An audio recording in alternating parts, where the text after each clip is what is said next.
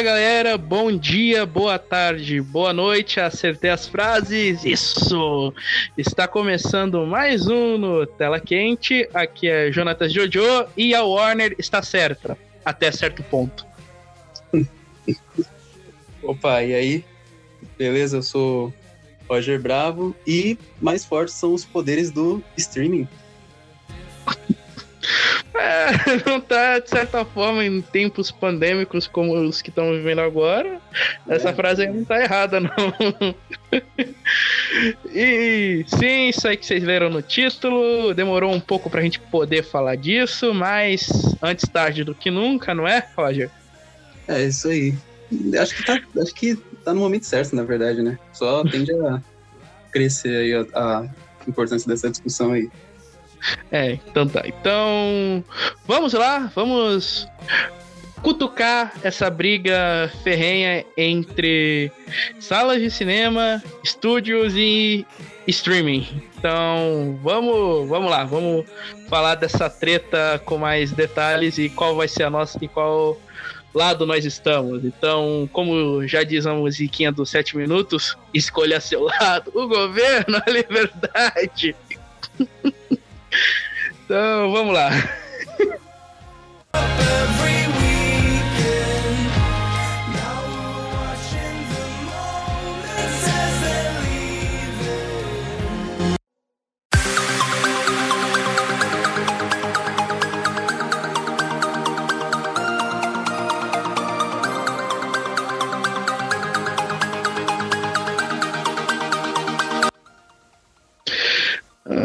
Roger. Oi. Fala um pouco de você, do seu trabalho, antes da gente começar. Opa, beleza. Eu. Bom, eu sou. O pessoal na, na internet deve me conhecer como o cara do Cinédito, né? Que é um canal aí no YouTube exclusivamente dedicado ao cinema brasileiro. Uh, e eu também faço parte da Vivarte, que é um grupo artístico aqui de São Paulo, que a gente produz curta-metragens e coisas assim. E é isso. Hum, eu vou mandar a proposta de um curta pro teu grupo, hein? Pô, manda lá, mano. tá de onde? Tá de onde? Eu? É. Eu sou de São Paulo mesmo. Ah, beleza, então. ok, então vamos lá.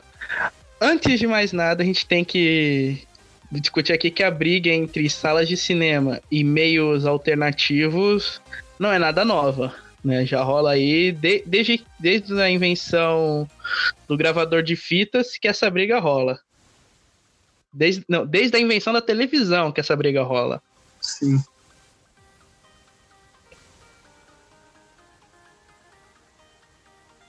Tá baixo mesmo, hein? Tá me ouvindo? Tô. Beleza.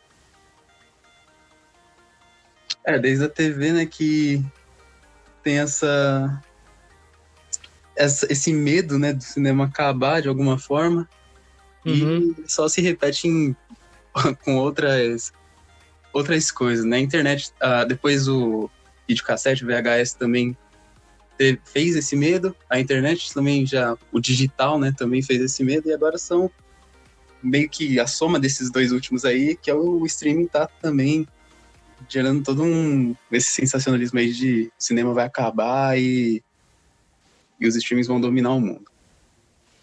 É, né? E a Netflix tá, tá caminhando para esse futuro distópico aí para salas de cinema. Sim, sim. É, mas, mas, enfim, né? Como eu disse antes, né? Primeiro veio a televisão, né? Que as pessoas não precisavam, então, veio, veio o pensamento de que as pessoas não precisavam mais ir para o cinema pagar é, um, não sei quanto era, provavelmente era 10 centavos. Né, pagar 10 centavos para assistir o filme comerciais de guerra na TV. Aí porque você podia ver na sua casa, mas o que salvou isso por enquanto porque, né, só existiam duas horas de programação na época. Sim. Uhum. É, mas quando hum? pode, pode falar. Falei. Não, falei, falei. Eu ia falar que ele também essa, esse medo da, da presença da televisão ajudou muito o desenvolvimento do, do cinema mesmo, né? As técnicas de cinemascope, de produzir em diferentes formatos, além do 4x3 ali, foram. Uhum. Foram muito. Foram positivas pro cinema, né? De certa forma, assim. Sim, mais pra frente nessa historinha a gente vai ver como a TV se torna uma grande aliada das salas de cinema. É, mas, enfim, né? Veio esse medo por causa da invenção da TV, mas só tinham duas horas de programação, então isso meio que salvou o cinema por um tempo.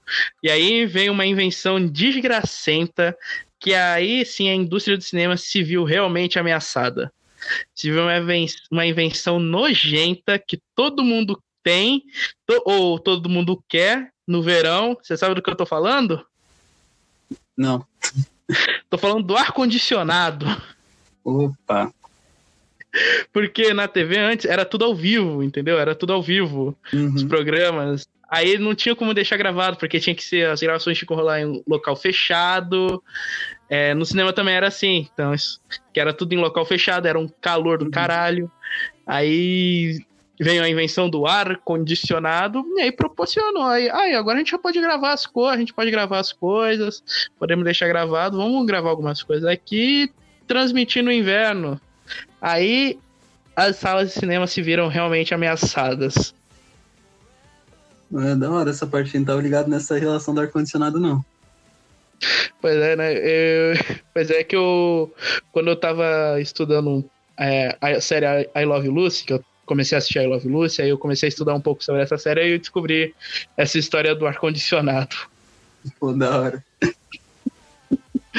Enfim, né? Mas aí de, veio. Depois de uns anos, né? O cinema não acabou, né? Porque a TV tinha. A gente pode fazer aqui uma boa comparação aqui com anos cinco, nos anos 50. Vamos pegar aqui um filme famosão dos anos 50, um filme de cinema famosão. Ben-Hur. Ben-Hur. Uhum. Olha a escala de Ben-Hur. Aí na TV, o que que passava? A gente da Uncle, que claramente, né? Isso só mudou depois de Game of, depois de Sopranos, mas a TV não tinha o mesmo orçamento e era considerado assim uma coisa de segunda, de segunda mão. Sim. Aí, né, como o dinheiro ia tudo para cinema, a TV meio que ficava com o resto e exibia por aí. Uhum. É, isso até proporcionou que a TV depois, né, fosse, tivesse que se aliar muito à grande potência do cinema, assim, principalmente em Hollywood. E para tanto para conseguir se vender, né, para as próprias emissoras se venderem, mas também para fazer o, o, cinema vender mais, né? Sim. Sim. E, e aí, né? ajuda, né, muito também. É, pior que ajuda mesmo. Mas aí veio um outro advento. O Betamax. Ou. Né, a galera nem deve, tá, nem deve lembrar que é Betamax. É VHS, vamos chamar logo tudo de VHS, que é Betamax, VHS, no final era tudo a mesma merda. Enfim, né? Veio o VHS, aí as pessoas podiam ver os filmes do cinema em casa e aí veio realmente a ameaça. veio realmente. Tava, meu Deus. É, agora veio a ameaça. E isso meio que obrigou os estúdios a chamar uma. uma chamar uma. a apostar, né? A fazer uma. a chamar uma galera. Chamar uma galera aí.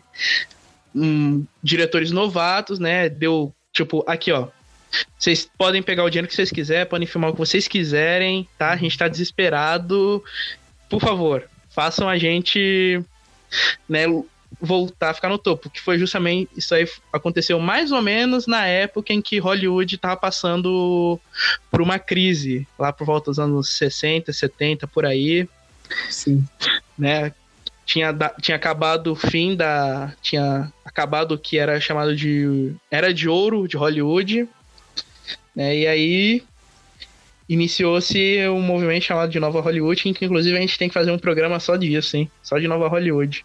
Mas basicamente, esses diretores novatos eram uns nomes pequenos aí, uns tais. Nunca ouvi falar deles, você já ouviu falar deles aqui? Uns tais de Jorge Lucas, Martin Scorsese, Coppola, Steven Spielberg. Nunca ouvi falar deles, você já ouviu falar deles? Cara desconhecido aí, acho que que não deu certo muito não, esse, essa nova Hollywood. É, não deu, não deu, não deu. Tanto que a indústria do cinema, né, avançou, cresceu tanto com um certo filme chamado Tubarão. E, e aí a gente chega em Tubarão, que foi o filme que criou o blockbuster. Uhum. Que antes, ó, antes de Tubarão, é, eu considero Tubarão o filme mais importante na história de Hollywood por um simples motivo. Porque, como eu já disse, foi esse filme que criou o blockbuster. E, é, e antes, desse, antes desse filme, a, o, os filmes, eles ficavam em cartaz por um ano, dois anos, e eles iam ganhando força com o boca a boca, com o bate-boca. Tipo, tal, né? Você viu esse filme? Você viu aqui, Taxi Driver? Você tem que ver. As pessoas iam vendo, entendeu? Não tinha esse negócio de ganhar milhões logo na estreia.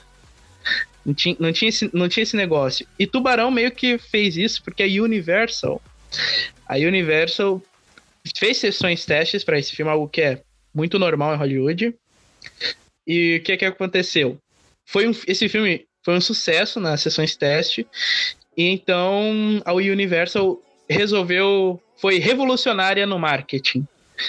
Ela usou a televisão, o maior inimigo do cinema, para fazer onde passou trailers, passou aqui, ó, nas principais redes de cinema, nesse dia tal, nesse dia tal. Aí as pessoas estavam curiosas para ver. Lançou trailer na TV, que antes trailer era tudo visto no cinema. Sim. E aí, né, aqui, olha aqui. Chegou. Chegou aqui o dia e Tubarão foi um fenômeno de bilheteria. O primeiro filme a passar da faixa dos 100 milhões, se não me engano, não foi isso? Ah, não sei ao certo qual são os números, mas mais do que a, usar a TV, a, nesse momento aí, o blockbuster, ele é da hora de falar que ele é mais do que só o próprio filme, né? Ele se torna um produto uh, uhum. associado com outras empresas, né? Antes, assim, na Era de Ouro, você tinha a, a presença, assim, de oligopólio de uma só produtora. Ela vai fazer tudo, vai lançar o filme dela e ela vai, vai lidar com tudo. Mas aí quando você tem Tubarão, você tem, por exemplo, a produtora começando a conversar com outras áreas, conversar com para fazer camiseta, conversar para fazer lancheira, para fazer para fazer bonequinho, tipo produto, assim, fazer bonequinho que vai vai só vai crescendo assim com o tempo. Star Wars é um outro exemplo uhum. que vai vem algum tempinho depois e alavanca isso para outra outra escala. E aí essa, essa é, esse é o ponto-chave da Hollywood que a gente conhece até hoje, né? De fazer as coisas para vender para vender coisas, assim, fazer um, fazer o um filme para eles ser um produto de marca, né? Não só um produto ali daquelas, daquela do cinema, mas da marca inteira que ele vai envolver depois, né? Uhum. Sim, sim. E também, mas isso, né, acabou com a liberdade artística acabou com a carta branca dos, desses diretores novatos que ninguém conhece. Né? Porque, como eu disse, é, Hollywood estava passando pela crise, por uma crise e precisava de sangue novo, aí ó, faz o que você quiser, tá aí, manda brasa. Aí Tubarão foi um sucesso, aí voltou os produtores a mandarem nos filmes. Sim, aí... É, é, antes é tipo assim, na Era de Ouro, os diretores já não tinham autoridade nenhuma. Aí essa nova Hollywood eles desce, dão essa aposta, como você bem falou. E é na época também cai código Reis e tal, que era o código de censura, assim, que não podia um monte de coisa. Hum.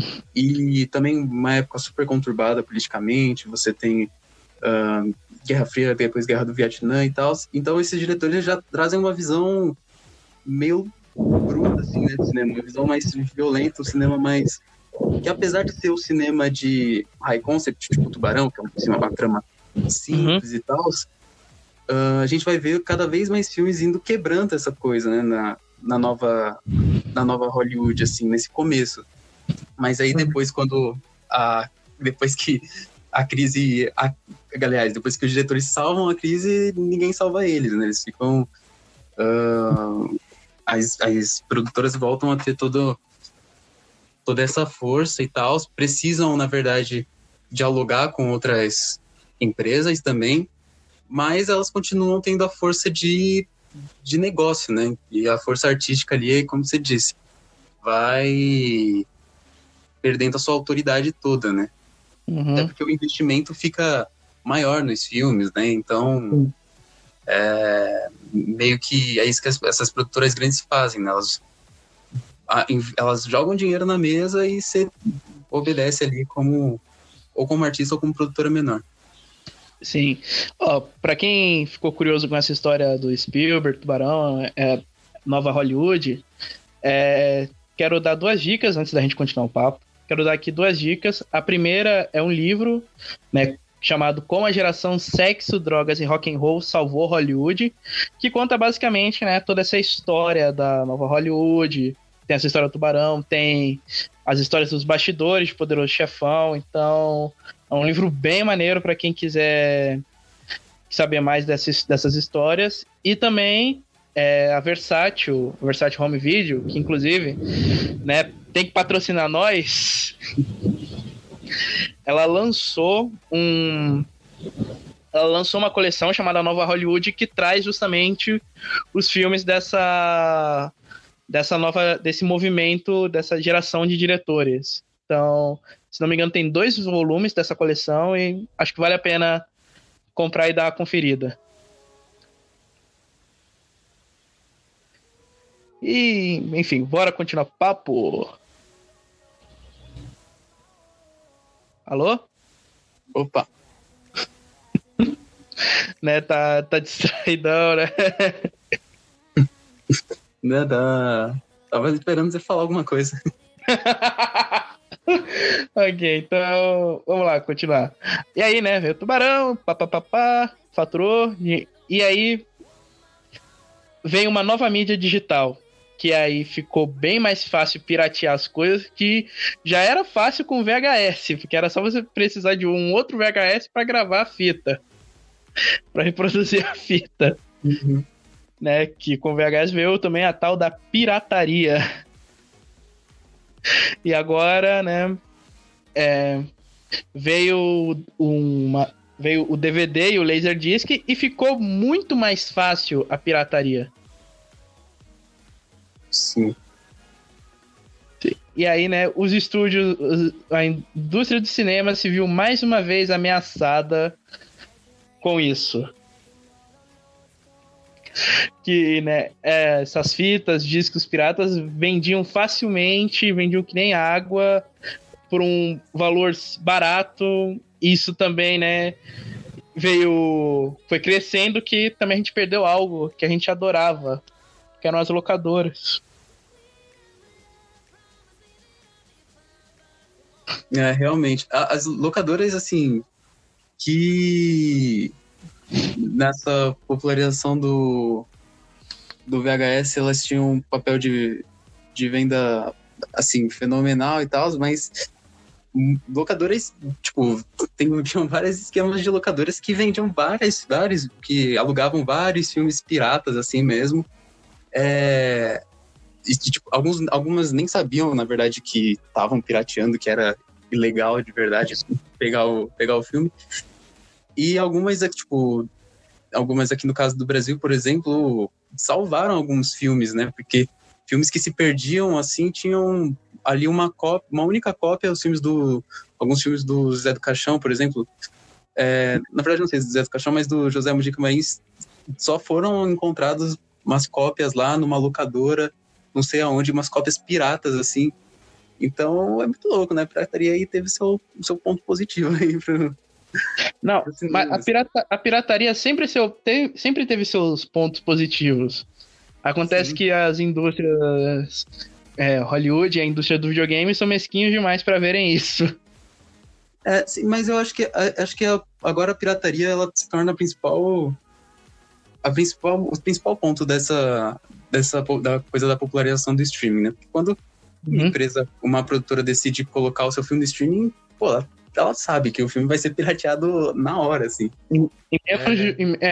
É, antes, do, antes do Sol se pôr, já foi, mas a gente vai chegar aí, a gente vai chegar nessa parte, vamos chegar nessa parte, né? Mas, mas o ponto é, a pirataria chegou e, os, e os, a indústria do cinema se viu mais uma vez ameaçada. Esse que é o ponto. Esse que é o ponto. As locadoras começaram a perder público, o que é uma sacanagem. Tá? Isso foi uma sacanagem. Porque era tão maneiro, cara. Eu não sei, eu não sei quantos, quantos anos você tem, cara. Eu tenho 18. Você tem 18? Ah, então provavelmente você não, você não tem, você não viu. Ah, você não deve ter sentido negócio de você ir na locadora para escolher o filme, você sentiu o filme, você sabe que tem pouco, sentiu o filme nas mãos, saber que tem pouquíssimos dias para assistir e você não sabe o quão prazeroso isso era. Né, eu, eu tive, eu tinha uma, uma locadora assim perto de casa, eu via na ah, época, quando eu era criança, eu via os filmes da Disney, assim. Ah, então você sabe. É, eu, eu sei, eu obviamente não lidava com a parte de alugar o filme por conta própria, né? Que fazer isso era, era minha mãe, eu só lidava com a parte de assistir mesmo. ah, e eu lembro remotamente, assim, da, da questão de, da multa mesmo, né? De não querer devolver o filme mesmo. Isso é uma das poucas coisas é... da relação é... dessa parte. Isso, isso, isso era, isso que era o negócio, isso que era o negócio. não, muitas vezes o filme era tão bom que a gente não, a gente não queria devolver. Aí sim, tinha duas opções. Né? Quer dizer, nessa época, eu alugava quando era criança até mais ou menos meus 15 anos. Aí tinha, tinha esse negócio, tinha esse negócio. O, filme, o negócio era tão bom que eu não quero devolver. Eu, eu, não, eu não quero, eu não quero. Aí, nessa época, eu não tinha internet quando eu era criança eu não tinha, não tinha computador, aí tinha duas opções. Ou eu não devolvia e ficava com o nome sujo, no caso meu pai, né? Ou a gente ia nas americanas e comprava o original, ou a gente comprava o piratão na mercearia, na mercearia em frente em casa, em frente da casa. a melhor opção, né, mano? Acho que a, a pirataria tá muito na nossa vida de brasileiro, principalmente, né? Acho que mais até. Acho que no, nos filmes isso é até naturalizado, mas no videogame também e tal. É, ah, é, é, é, videogame.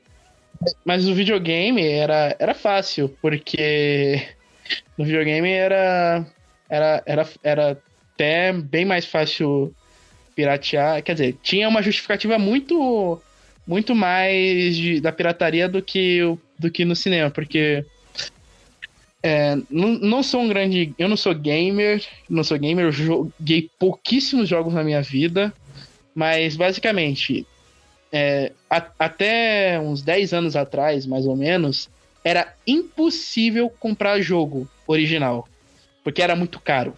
A pirataria veio aí, fez os gamers. É, fez os gamers é, jogarem mais e também teve o negócio do emulador, né? Que também não era todo mundo que tinha dinheiro para comprar um videogame, uhum. mas tinha dinheiro para comprar um computador. E computador na época tinha um processamento, tinha um poder de processamento muito maior do que o do PS1, do 64. Aí veio o emulador e meio que isso ajudou a preservar o, os, o videogame, os videogames. Tanto que, né? Tinha videogames lá dos anos lá no início dos anos 70, 80, que ninguém mais lembrava, que voltaram a ser populares nos anos 2000 por conta dos emuladores.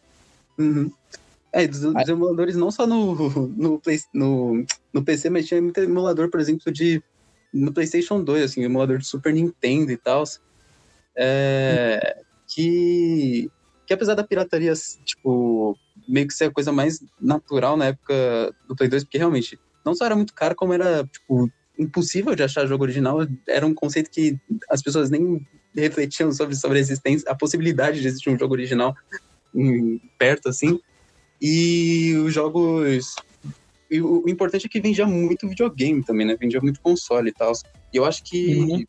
isso movia bastante da indústria, tanto no videogame quanto uh, a indústria de, das produtoras, das empresas que fabricavam DVDs e tal. Tipo, a quantidade que você vendia ela, ela fazia ser um, algo muito lucrativo, apesar da, dos danos da pirataria, né? Uhum. Sim, sim. E aí veio mais um novo advento, que aí é o advento que nós vivemos hoje. Quer dizer, ainda não chegamos no streaming. É um advento que vai que vai que vai trazer a consequência do streaming, que é a internet. Que aí passou a ser ainda mais fácil você achar arquivos, mesmo com a internet de escada sendo lenta pra caralho, ainda era fácil você achar arquivos, achar o episódio perdido, sei lá, de Star Trek, que alguém colocou lá e para assistir. Uhum. Aí, aí, né, caiu de vez. Aí os cinemas viram velho, a gente precisa fazer algo rápido. E eu lembro, eu lembro quando eu era, quando eu tinha lá meus 10 anos, eu lembro que aí, o cinema, eu não tinha muita noção, mas eu lembro que o cinema tava passando por uma certa crise. Tipo, já não tava mais tendo tantas bilheterias assim, tanto que, se não me engano, em 2008 teve vários fracassos de filmes que seriam um sucesso de bilheteria uns dois anos atrás. Com dois anos atrás, quero dizer, 2006. Uhum. E né, por conta da internet ficou é, cada vez mais fácil a pirataria e tudo mais.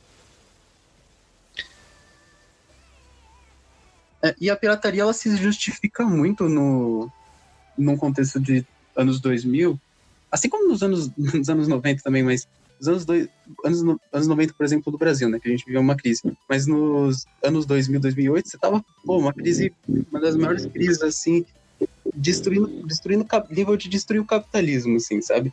Da uhum. crise da, da especulação imobiliária e tal. E então tipo, piratear, assim, acho que era uma dessas coisas que que, que era surgia de uma forma natural. É, é, é, muito parecido com 2020, assim, né? Não, não tem como você ver os filmes, ou porque, assim, no caso lá era talvez porque o ingresso estivesse muito inacessível e tudo mais, e aqui em, dois, em 2020 já é porque a gente não poderia sair de casa, os cinemas estavam fechados, mas você cobra essa necessidade, assim, de se entreter na, na, na, na, na pirataria mesmo, assim, né? Uhum. E, e, é uma cultura, assim, tá ligado? Tipo, pirataria, assim, é uma, é uma cultura de consumo de conteúdo que você tem desde a, desde a existência dela, né? Isso Sim. Né, na música também e tal. Uhum.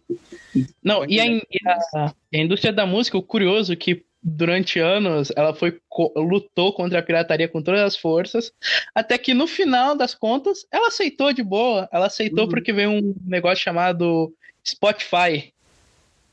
Que é basicamente assim, ó, você vai ter acesso a todas essas músicas aqui, você paga baratinho, tipo, paga um dólar por mês, você vai ter acesso a tudo isso, praticamente. Aí, né, a indústria da música abraçou isso, tanto que o Spot, e streamings como o Spotify, o Deezer e o, e o, e o iTunes, e o, e o Apple iTunes, eles são as principais. Antes era o CD, antes era o CD. Uhum. Mas hoje é o download. Hoje a indústria da música fatura com um download. E olha, olha que louco. Pois é, e, e essa, essas reformulações, assim, de, de como, como as empresas vão ficar muito ricas, elas sempre dão um jeito, um jeito assim, porque apesar dos danos da, da pirataria, por exemplo, você passa a exigir tal por exemplo, você passa a sucatear a, os direitos que o artista tem sobre, sobre aquele produto. Ou seja, você passa a pagar menos para ele por pelas cópias, seja pelo filme, pela música, qualquer coisa assim. Você passa uhum. a não seguir, aliás, ou a evitar leis de, de produção nos países, de regulação dentro de países, como no streaming, assim. E tudo isso vai, é dando um jeito, sabe, de fazer com que é, efeitos colaterais, assim como da pirataria, acabem se compensando. Por exemplo, se tu aí tá se você é empolgadão com, sei lá, filme de herói, você piratear um filme da Disney, obviamente, assim, a Disney te processar por isso é só por escrotidão, porque obviamente não faz nenhuma diferença. Mas mesmo que você, você baixe esse filme, que o cara não queira ir no cinema, não queira gastar o dinheiro dele com o Disney Plus aí, ou qualquer coisa assim, e queira piratear, ele. Esse fã, mano, ele vai estar tá dando dinheiro pra, pra empresa porque ele vai estar tá comprando depois o bonequinho, comprando a camiseta e tal. Então, uhum. a indústria, como. Essa indústria, a indústria do entretenimento, ela faz isso, né, mano? Que a pirataria é mais pela ideia de você consumir do que de comprar, né? Tipo, você tá ali, hoje com a própria internet, né, de discutir os negócios, seja em fóruns mais antigos ou no Twitter hoje, também movimenta muito isso, né? Sim, não, ó, aqui um exemplo, um exemplo, e muitas vezes a pirataria, né, como eu já disse, deu, deu o exemplo dos games, como ela pode ser positiva, mas um, acho que o exemplo mais emblemático do, do, do lado positivo da pirataria é justamente os animes. Por aqui os animes, porque eu já, eu já tinha dito isso antes no programa sobre animes, né, do Nutella, mas eu vou enfatizar de novo, porque teve uma época aí que, lá por volta dos anos 60 e 70, né, que o pessoal viu um desenho japonês e, tipo, queria ver mais daquilo. Queria ver mais daquilo, aí eles foram para as distribui distribuidoras, né, que cuidavam disso. Perguntou, por que, que vocês não trazem mais disso? Ah, porque não tem público. Ah, é, então a gente vai provar que tem público sim que quer ver mais. Aí eles começaram a ir pro Japão, trazer fitas e legendar tudo e, e vender sem fins lucrativos, que é basicamente assim. Basicamente, você não paga pela fita. Você, quer dizer, paga e não paga. Por exemplo, você só geralmente ou paga só o, o, o SEDEX, né? Só a entrega mesmo, ou você só paga o valor da fita virgem. O, e assim o pessoal vai comprando mais fitas e vai legendando mais, vai copiando mais, e o pessoal só paga só ou o correio ou a, o valor da fita virgem. E isso foi se popularizando, se popularizando. Aí veio a internet e o fansub foi ganhando mais força, tanto que sempre tem o, o negócio lá. Tanto que os fansubs, eles não recebem dinheiro, tá, gente? Os fansubs não lucram com isso. Tá? Tem lá o negócio da caixinha lá, mas é muito mais tipo doação mas ele tem sempre lá o aviso: não venda nem alugue, isso aqui é feito de fãs, feito para fãs, o anime é gratuito, a gente só quer difundir. E por conta disso, por consequência, mais animes vieram, foram distribuídos mundialmente. É, e agora a gente tem Crunchyroll e Famination, Netflix apostando pesado nessa mídia. Claro que os, eles não conseguem trazer tudo, né? Mas tem aí os fansubs que estão estão aí para isso, para trazer o resto e eles continuam não ganhando dinheiro com isso. Uhum. É, mas isso, isso é um ponto muito fundamental. Assim, a, gente, a gente acabou falando bastante da pirataria que a gente comprava, os CDs, os, os DVDs e os jogos assim, mas hoje isso é tipo um, assim, uma, acho que é uma minoria das pessoas que, que não, não pirateia por, por sites, assim, né? Tipo, é, só em situações em que você não tem acesso à internet ou você talvez por algum motivo não saiba como baixar torrents, por exemplo. E, hum. e, e, geralmente é isso, né? É uma coisa de divulgação puramente, né? O que é, eu acho incontestável essas coisas de, essas leis de, de ultrafiscalização de direitos autorais em um país como o Brasil, né? Em que ingresso, ingresso para o cinema é super caro, uh, mesmo em streaming pô, mano, é uns 30 conto por mês, dependendo aí do, do, do streaming. E você tem inúmeras uhum. variáveis que já entram em contradição aí com o próprio direito ao lazer e à cultura que cidadão tem, né? E é uma reivindicação, uhum. no final das contas, né? Mas hoje é muito como isso, tá ligado? É, é um negócio meio, um efeito meio Robin Hood, os cara que, que faz Sim as legendas, tanto dos animes como você falou, e disponibilizam assim pela internet. Uhum. Sim, e agora a gente, né, finalmente chegou nos streamings, né? Porque a gente falou, tocou um pouquinho no final, né, que as locadoras fecharam. No entanto, teve uma grande rede de locadoras aí que era rival da Blockbuster, Blockbuster que era a maior rede de locadoras, né? Era não existe mais. É, uma tal de Netflix. Sim, gente, Netflix era uma locadora onde você ia alugar DVD. Né? Ela soube se aproveitar da internet, ela soube usar a internet ao seu favor. E aí ela construiu esse gigante de streaming que agora né, consolida o mundo e que lança filme como se não houvesse amanhã, porque parece que o objetivo da Netflix é realmente destruir a, as redes de cinemas do mundo. Né, pois é, tipo, é um negócio meio, meio absurdo, tipo, o streaming ele caminha, tipo, de, é algo que como a gente nunca viu antes, porque você no, lá, vamos, tipo, remontando tudo que a gente falou, tipo, na Era de Ouro você tinha os estúdios enormes e tal, e que faziam a distribuição por conta própria.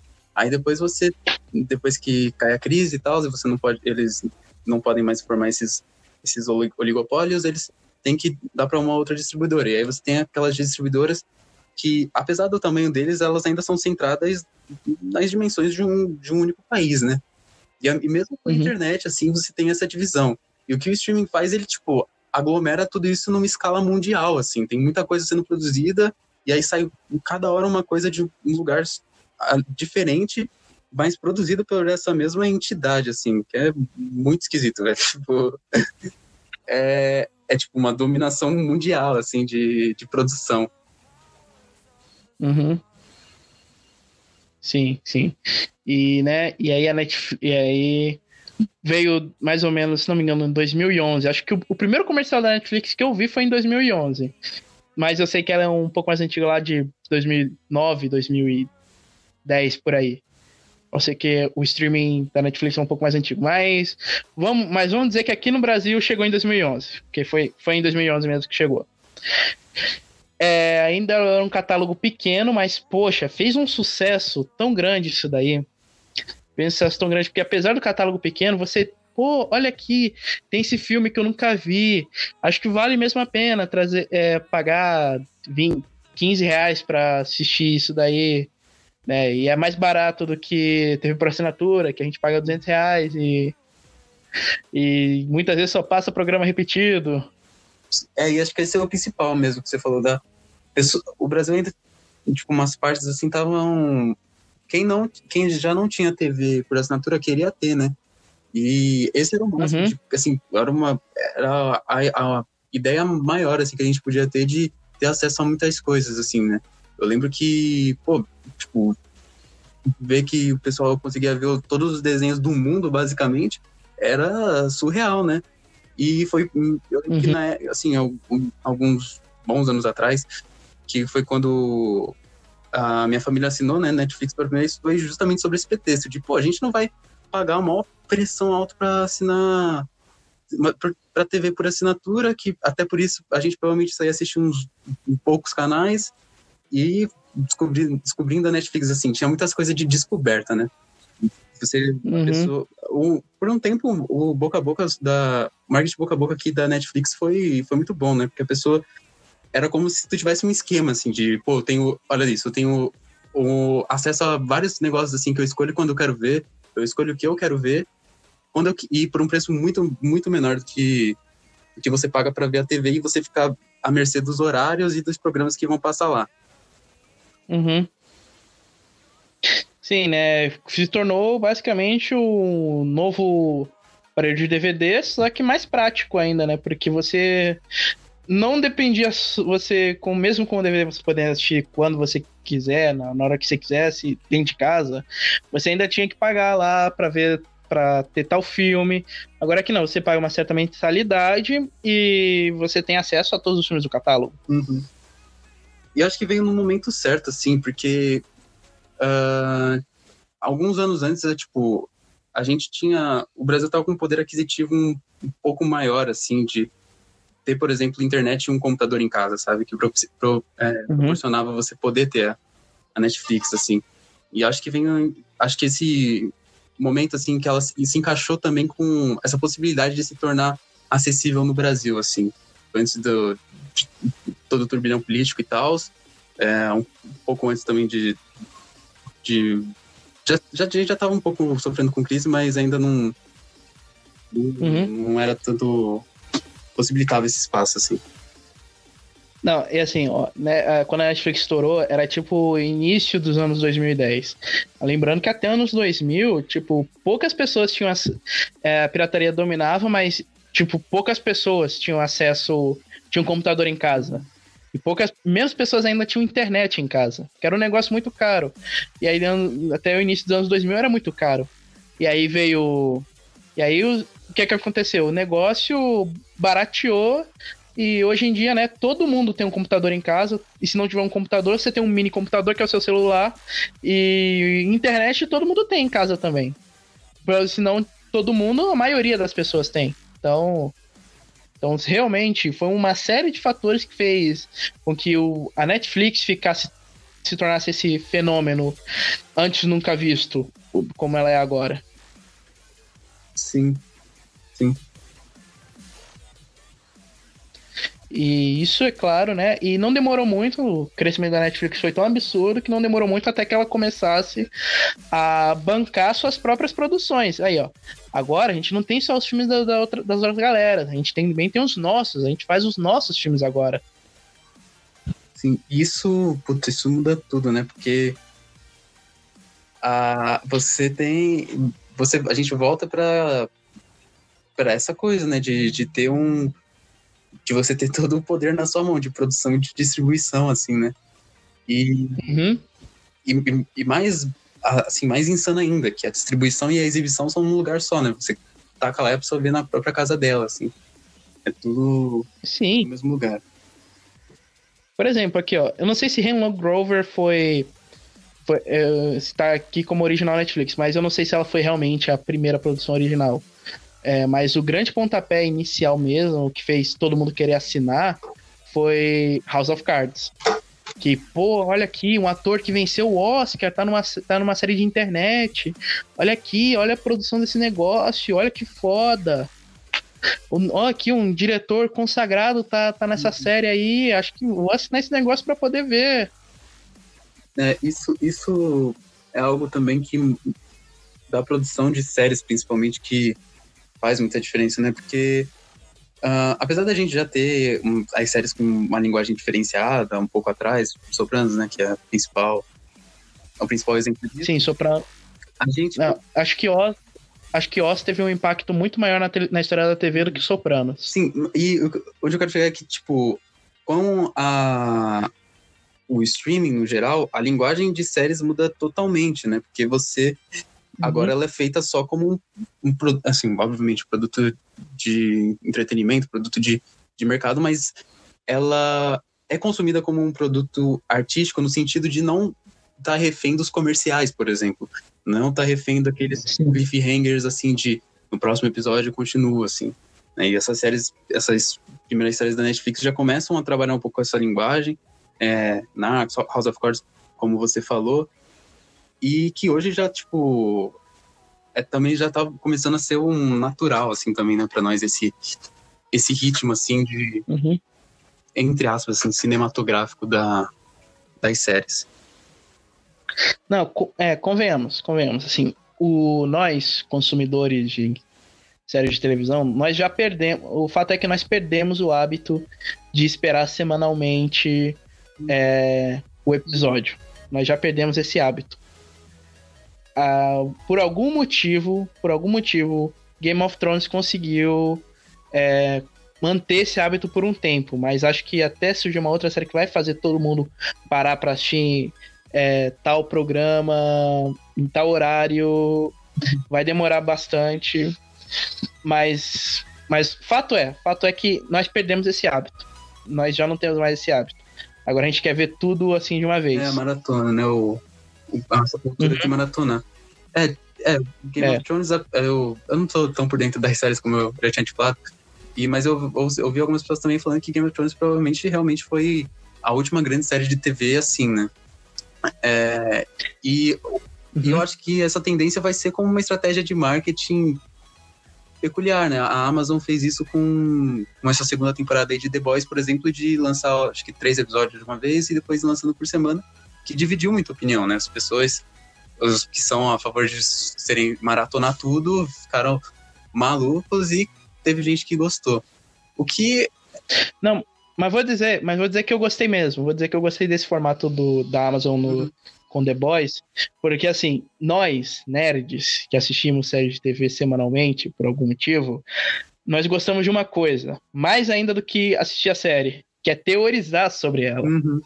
A gente gosta de comentar sobre ela. Aí quando sai tudo de uma vez, a gente perde isso. A gente perde isso. Por exemplo, Stranger Things. Stranger Things. É, quando a primeira temporada saiu, eu vi. Eu não vi de uma vez. Eu não vi de uma vez. Eu vi o primeiro episódio e falei, cara, isso daí não é para maratonar. Isso daí é para assistir calmamente, tá? Eu quero, eu quero pensar aqui. Tá certo que todos meus amigos assistiram no mesmo dia, mas mas eu preferiria teorizar na minha cabeça, então eu acho que essa aqui, a Eleven, vai fazer isso. Aí eu, eu fiquei longe da internet quando vi algum post de Stranger Things, eu fechava logo. Fechava o meu Facebook, fechava o meu Instagram para não receber spoiler, porque. E porque eu queria assistir assim como eu via Game of Thrones. Uhum. E tem várias séries que acho que foram feitas para isso, para para lançar semanalmente e deixar a galera teorizar. Pelo menos essa é a minha visão como fã nerd maluco. Não, você tem razão, tipo, essa a própria essa própria coisa de dos episódios semanais, ela pode ser muito bem interpretada como essa coisa de, de combater mesmo a cultura do spoiler, mas eu acho que mais que isso, tipo, ela antes, na, nas séries quando da TV mesmo, nas novelas, por exemplo, mais uhum. pra gente aqui do Brasil, o que você tinha é, saiu o episódio, e aí você tem as revistas, você tem uh, o boca a boca, assim, para falar, para teorizar mesmo. E hoje você tem, você pode usar a internet como esse espaço, né? Você tem as hashtags do Twitter uhum. para fazer isso. E foi o que aconteceu muito com, com o The Boys, né? Então os caras da, uhum. da Amazon, quando eles fazem essa divisão, por exemplo, eles estão fazendo um bagulho muito inteligente, que eles estão mantendo a série viva, mais do que seria só maratonar, e mantendo ela viva, eles estão fazendo. É, combatendo a, a, a, estragada assim do, do spoiler de da pessoa que maratonou tudo num dia enquanto você viu só um episódio, tá ligado? Tipo, o máximo que Sim. você recebe ali, se você estiver acompanhando, é o episódio, é o spoiler do último episódio. Dentro da, uhum. da série, assim. Apesar, eu acho que as pessoas reclamam porque elas têm justamente o fetiche em sair dando spoilers, né? De falar que acontece. Ou fetiches em, em, em maratonar a série, né? No, no geral. Não. Aqui, ó. Aí, você falou agora também, né, do, do tempo do hype aí que The Boys teve. Então, esse também é um outro pro problema que a, mara, que a série já lançada tudo de uma vez, maratonada, é, tem, porque o hype dura pouco. Stranger Things também aqui, ó. Vou dar aqui um exemplo do Stranger Things de novo, né? Podia dar fazer com outra série, mas Stranger Things a, parece ser a mais popular, né? No momento. E assim, eu lembro quando saiu a primeira temporada, o hype de Stranger Things durou um mês só. Só um mês. Depois ninguém mais falou, ninguém mais comentou, nunca mais vi post. E aí só voltou a ser hype quando o primeiro trailer da segunda temporada saiu. E aí quando a temporada saiu, em menos de duas semanas o hype já foi. Sim. Porque todo mundo já tinha assistido. Aí The Boys, The Boys eu vi, mesmo depois do final da temporada, as pessoas discutiam, discutiram por um mês The Boys. Então o hype continuou em The Boys por um mês aí pra galera ver. Então, Game of Thrones também. Game of Thrones, o hype é de um ano. Era de um ano. Cada. Todo mundo, todo mundo teorizando, comentando. Era de um ano de Game of Thrones. Uhum. E aí, né, você tem. No momento que você lança aqui tudo de uma vez, você perde certa, certo charme. Uhum. É, pra quem curte série, curte justamente essa coisa da expectativa, é é acabar, assim. Eu acho mais provável que se for para acabar com alguma cultura de série, acabe essa, né? De, da espera, assim, que as séries se tornem algo muito mais semelhante como um enorme filme de, de 10 horas, assim, de duração, mais até. E, e é complicado essa coisa desse hype, assim, que ao mesmo tempo em que a gente sente essa, essa, essa sensação de, pô, tem um monte de coisa aqui para ver, é, um, é uma escolha meio que condicionada, tá ligado? Tipo, você, não só por questões algorítmicas mesmo da plataforma, mas, por exemplo, tu falou de Stranger Things, aí eu pensei na minha relação, né? Que eu lembro que eu vi a primeira temporada, achei legal, assim. Aí a segunda eu já nem lembrava, e a terceira eu nem sei o que tá acontecendo, vai acontecer aí. É... E, e, tipo, a gente vai desligando, assim, e eu acho que a, essa condição de liberdade, ela se perde no momento em que você tem essa decisão do que vai, do conteúdo que vai ser produzido, né? Se antes a, a rincha do cinema talvez fosse essa coisa de qual produtora, qual diretor qual franquia ali vai sair na frente, agora são as próprias séries dentro da plataforma, né? Você tem essa, uhum. essa formação ali de um oligopólio de conteúdo dessa vez. Tipo, pô, nem, nem, eu, eu, todo mundo que eu, do meu ciclo, assim, já nem liga mais pra um Stranger Things. Mas ainda vai sair temporada nova, tá ligado? Enquanto você tem ótimas séries que vão naturalmente ali ser canceladas. O que é o maior problema dessa coisa de produzir 30 mil coisas ao mesmo tempo, né? Que é uhum. o, o, o marketing e a, a e, o, e o consumo que é previsto nisso, ele já te direciona. ele sempre foi né, no, no cinema, mas agora ele é talvez ainda mais direcionado para o que você deve ver. A Netflix vai insistir para que você veja Stranger Things, sabe? Vai insistir para que as pessoas uh, teorizem. Não, é, é, Verdade, aí você falou um negócio interessante agora há pouco, que tem um pouco a ver com o que eu quero falar agora, que é justamente, você falou aí, a Netflix, como eu disse antes, você também reenfatizou aí que a Netflix está lançando 30 mil coisas por to toda semana, né? De uma vez só. E aí, né, acaba focando o marketing só em algumas, né? Como Stranger Things, aí assiste aqui, assiste aqui Stranger Things. E é, tem um milhão de outras séries originais que são boas, que não recebem a mesma, mesma atenção, né, no, na hora do marketing, e algumas vezes elas acabam sendo canceladas. Um exemplo aqui, né, Everything Sucks, que era uma série tão, que era uma série bem legal, né, que tinha um bom potencial e foi cancelada aí. E ninguém mais falou e também porque ninguém viu, só eu vi isso. Não, esse é um problema que o que mais me preocupa é como isso pode manter essas coisas tipo de manutenção hegemônica de conteúdo. Que outra série que eu lembro que o pessoal discutiu muito foi a ninguém tá olhando lá, né, do Daniel Rezende e tal, ganhou o Emmy, aí todo mundo falou, ah, ganhou o Emmy, a Netflix cancelou. E eu acho que o maior perigo, assim, entre aspas, o maior problema dessa escolha é justamente quando ela começa a refletir em grandes filmes, filmes com grandes orçamentos, filmes de, com grandes nomes e tal, é, serem os que vão ter esse direcionamento de marketing você não ter nenhuma forma de, de, de equilibrar contra, contra, com isso, porque vai estar tudo na mesma plataforma. Então a Netflix vai lá e produz uma série uh, latina, uma série brasileira, uma série é, mexicana e tal, e simplesmente não vai direcionar nenhum olhar para ela, né? E, e, e, nessa de não direcionar o olhar, essa série, essa série também não tem como se defender. O que já também envolve outros problemas também de quais séries de outros países têm o direito de entrar na Netflix, né? Tem, conseguem chegar na Netflix de alguma forma. E, uhum. e aí eu acho que é, é assim, o, medo, assim, que até que é, foi, já foi falado para alguns desses cineastas mais aclamados, assim, respeitados, é justamente como o streaming pode não acabar com o cinema inteiro, mas acabar com essa coisa da tradição do cinema independente, né? Porque se você for tendo cada vez mais, e é o que a gente tá vendo agora, cada vez mais produtoras hoje querem ter a sua série na Netflix, querem ter o seu filme na Netflix, fazem com, com esse propósito. E sendo que no fim, sem a regularização do streaming, que a gente não tem e tal, a Netflix só vai atrás das grandes produtoras, né? Só vai atrás de uh, grandes filmes e, assim, o seu objetivo de fazer com que o seu filme chegue lá exigem inúmeras considerações, assim, que, como eu disse, como a gente falou antes também, é, você não está mais agora competindo também só com o mercado do seu país. Tipo, você não está fazendo mais só um filme que vai competir com os filmes que estão passando no cinema da sua cidade, do seu estado. Você está competindo agora com um espaço em que o seu filme, a sua série vai estar tá competindo com as séries de, do, de, do mundo inteiro, tá ligado? Nesse mesmo espaço, com um monte de gente tendo 30 mil coisas para assistir. E... Então, né, aí você falou um negócio interessante sobre a, regulamentação, sobre a regulamentação, né?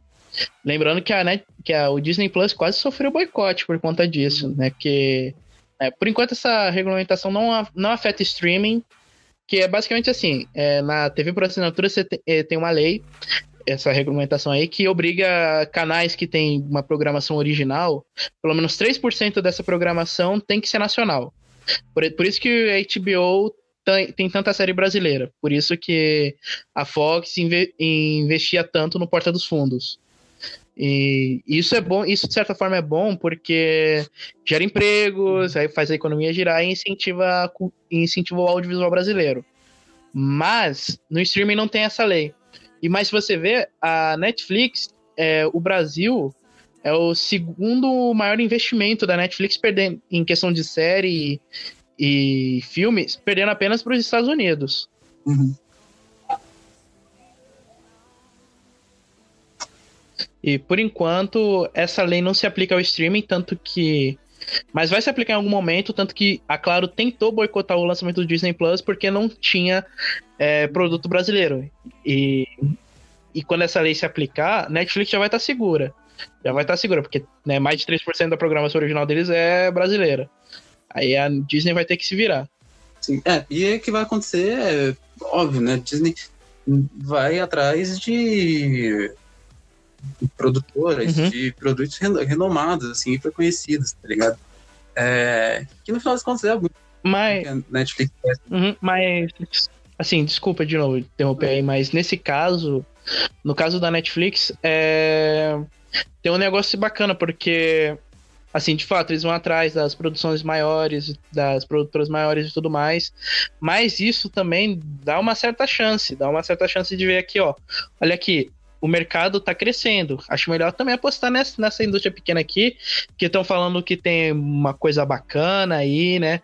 Por exemplo, aqui, Bacurau. É, Bacurau, né, que foi um maior sucesso, mas era de um, um, cara que não tinha tanto apelo, não tinha tanto apelo nacional assim. Uhum.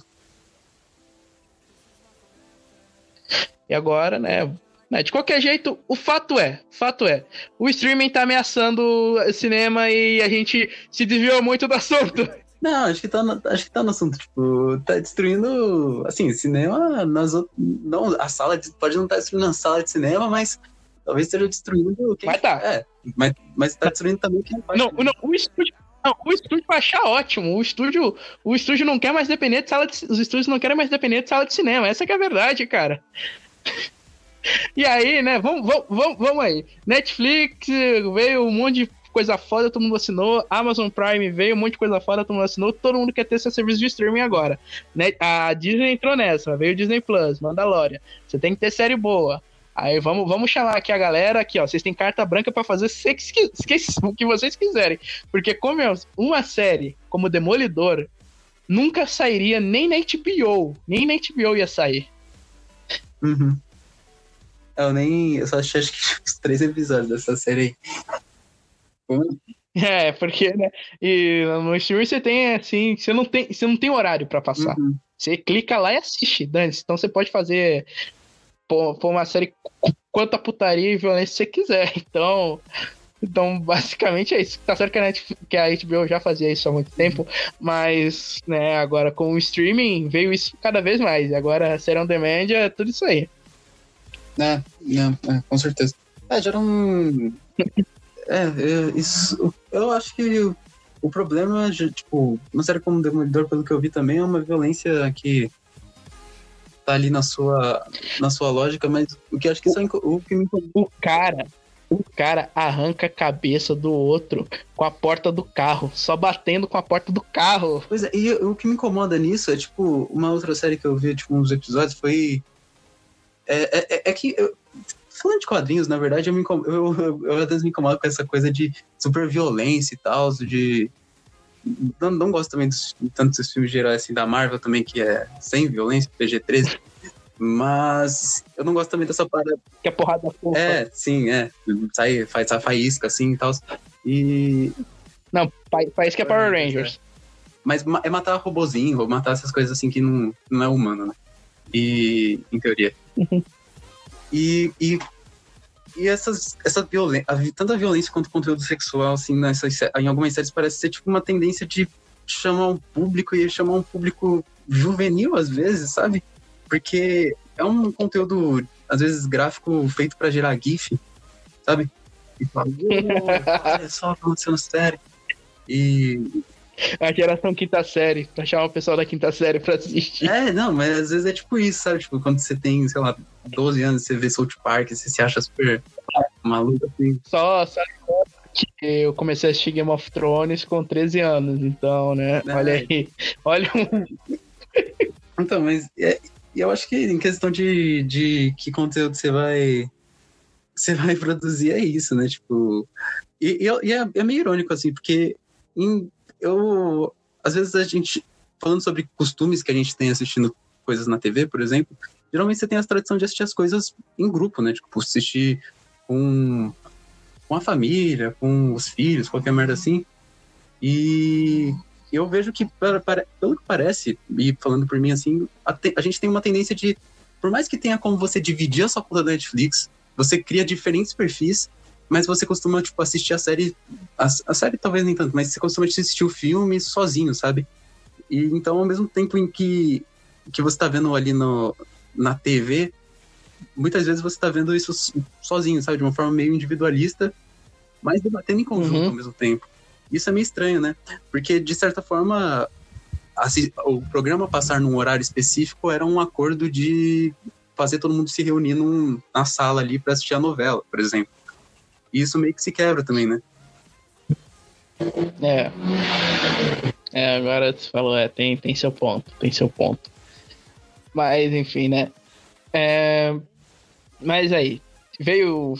Vamos voltar, a gente né, pulou muito.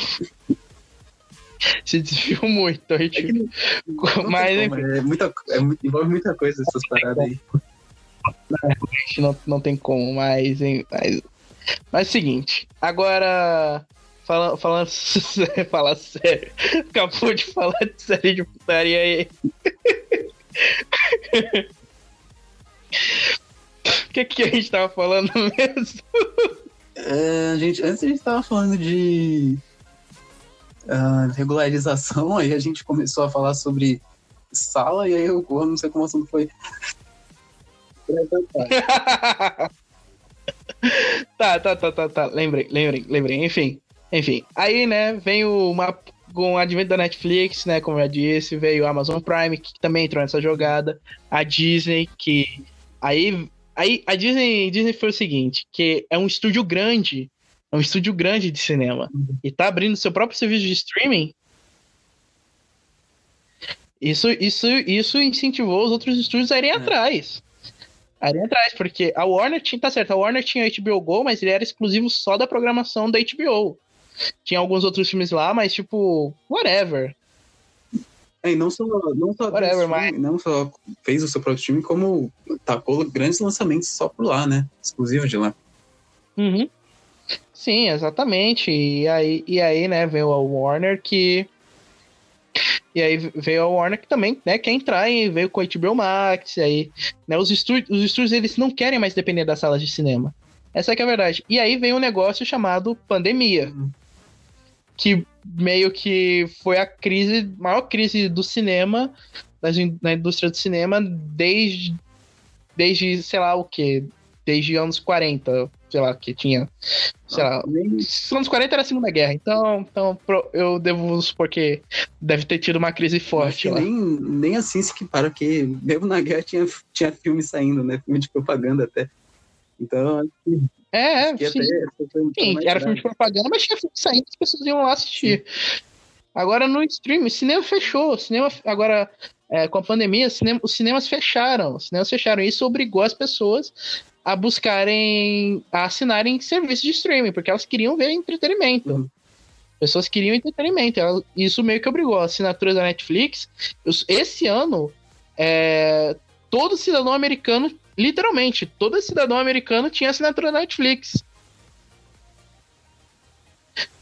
E, e Amazon Prime cresceu, o Disney, o Disney Plus é, teve um. cresceu em poucos meses o que eles achavam que ia crescer em seis anos. Sim. Então, olha aí, basicamente o que a pandemia. E, e também o que a pandemia fez foi beneficiar os streamings ainda mais. Né? Se teve uma galera que se saiu bem com, essa, com, isso, com isso daí foi foram o pessoal do, dos streamings. Que esses aí, né, se aproveitaram. Sim. Sim, é, era a única opção, assim, e, e aproveitaram mesmo, como você falou. Uhum. E aí veio uma parada. E aí veio um negócio. É, a, Univer a Universal lançou Troll 2 hum, é, no On Demand. E isso, tá certo, Trolls, 2, Trolls, é, Trolls não é uma grande franquia de animação. Isso é fato, não é. Mas isso foi um estopim gigantesco. Porque as salas de cinema se revoltaram, as redes de cinema, as redes de cinema se revoltaram, falaram, velho, não, não, você não pode lançar isso daí, isso daí, isso daí, o meu futuro, o futuro da minha empresa depende desse produto. O que que, que, que vocês estão fazendo?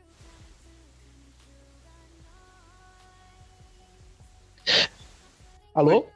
É isso, é, é isso, né? Ficaram não só os dois, né? Eu tenho um vídeo viral depois que saiu do Mulan, do cara quebrando o bagulho lá do, do Mulan, um taco de. É, isso eu falei no, no programa de Mulan, né? Ah, mas, e, não, Mulan, Mulan foi um outro estopim gigantesco, porque a Universal foi lá, falou com.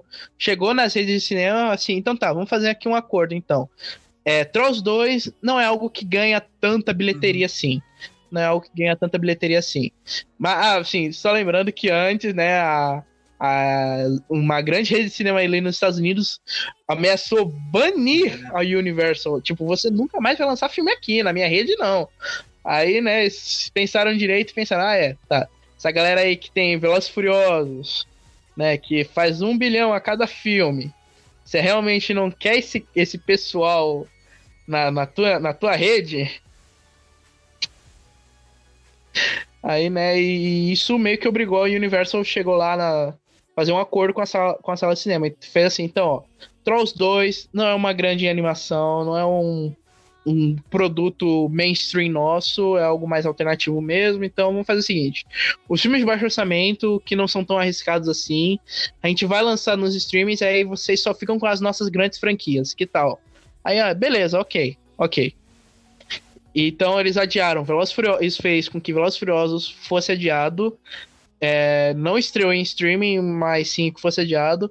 No entanto, Trolls 2, Homem Invisível e outros lançamentos pequenos foram lançados diretamente no On é, Demand. Até como uma forma de, de ver no que ia dar, né? De, de testar se, se, se valia a pena investir no, no, no lançamento sob demanda na relação do público, né? Também. Tanto pra, no, no prejuízos uhum. que teria, como no lucro que teria, né? Sim. E lembrando, né, que Homem Invisível, né, fez um estrondo aí, né, no, quando saiu. Todo mundo tava falando só de Homem Invisível. Sim. É, e aí a gente retorna pra, pra coisa, né, mano, de que a, o que mais importa agora para para toda distribuidora é justamente a, o falar sobre, né, mano, essa divulgação que é o que uhum. vai atrair as pessoas para para assinarem, né, eventualmente assim o, o serviço, né? Então, é um, de, a partir de agora todo o, o mercado, as transações entre entre vender algo, anunciar algo, elas estão presentes na, na internet e estão até de forma meio que assim uma forma mais liberal, assim, tá ligado? De. Não no bom sentido. Não, não, não, não sei nem se tem bom sentido essa palavra, mas. No sentido de.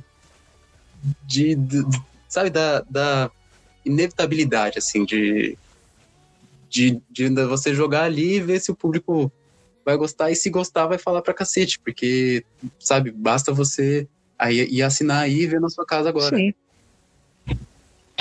Sim, exatamente. E aí, né, parecia que tava tudo indo até que bem, né? Pô, fez esse acordo, né? Os filmes pequenos vão pro vão pro on demand, os filmes grandes vão ser lançados na sua re nas redes quando a pandemia acabar, tudo mais, vocês vão ganhar dinheiro pra caralho, nós vamos ganhar dinheiro pra caralho, todo mundo sai ganhando. Só que aí a Disney fez o seguinte, a Disney anunciou Mulan pro Disney Plus. E aí vem aquele vídeo famosão, né, que foi é, engraçado. É, causa uma decepção boa. Mas, mas ao mesmo tempo foi triste, né? Porque o, o, o, o sustento desse cara depende daquele produto. É, mas, tipo. Assim, é, é que o mercado de, de distribuição e exibição é um mercado muito escroto, tá ligado? Ele é muito. É um mercado muito cruel, assim, do cinema. Então, é tipo defender. Sabe?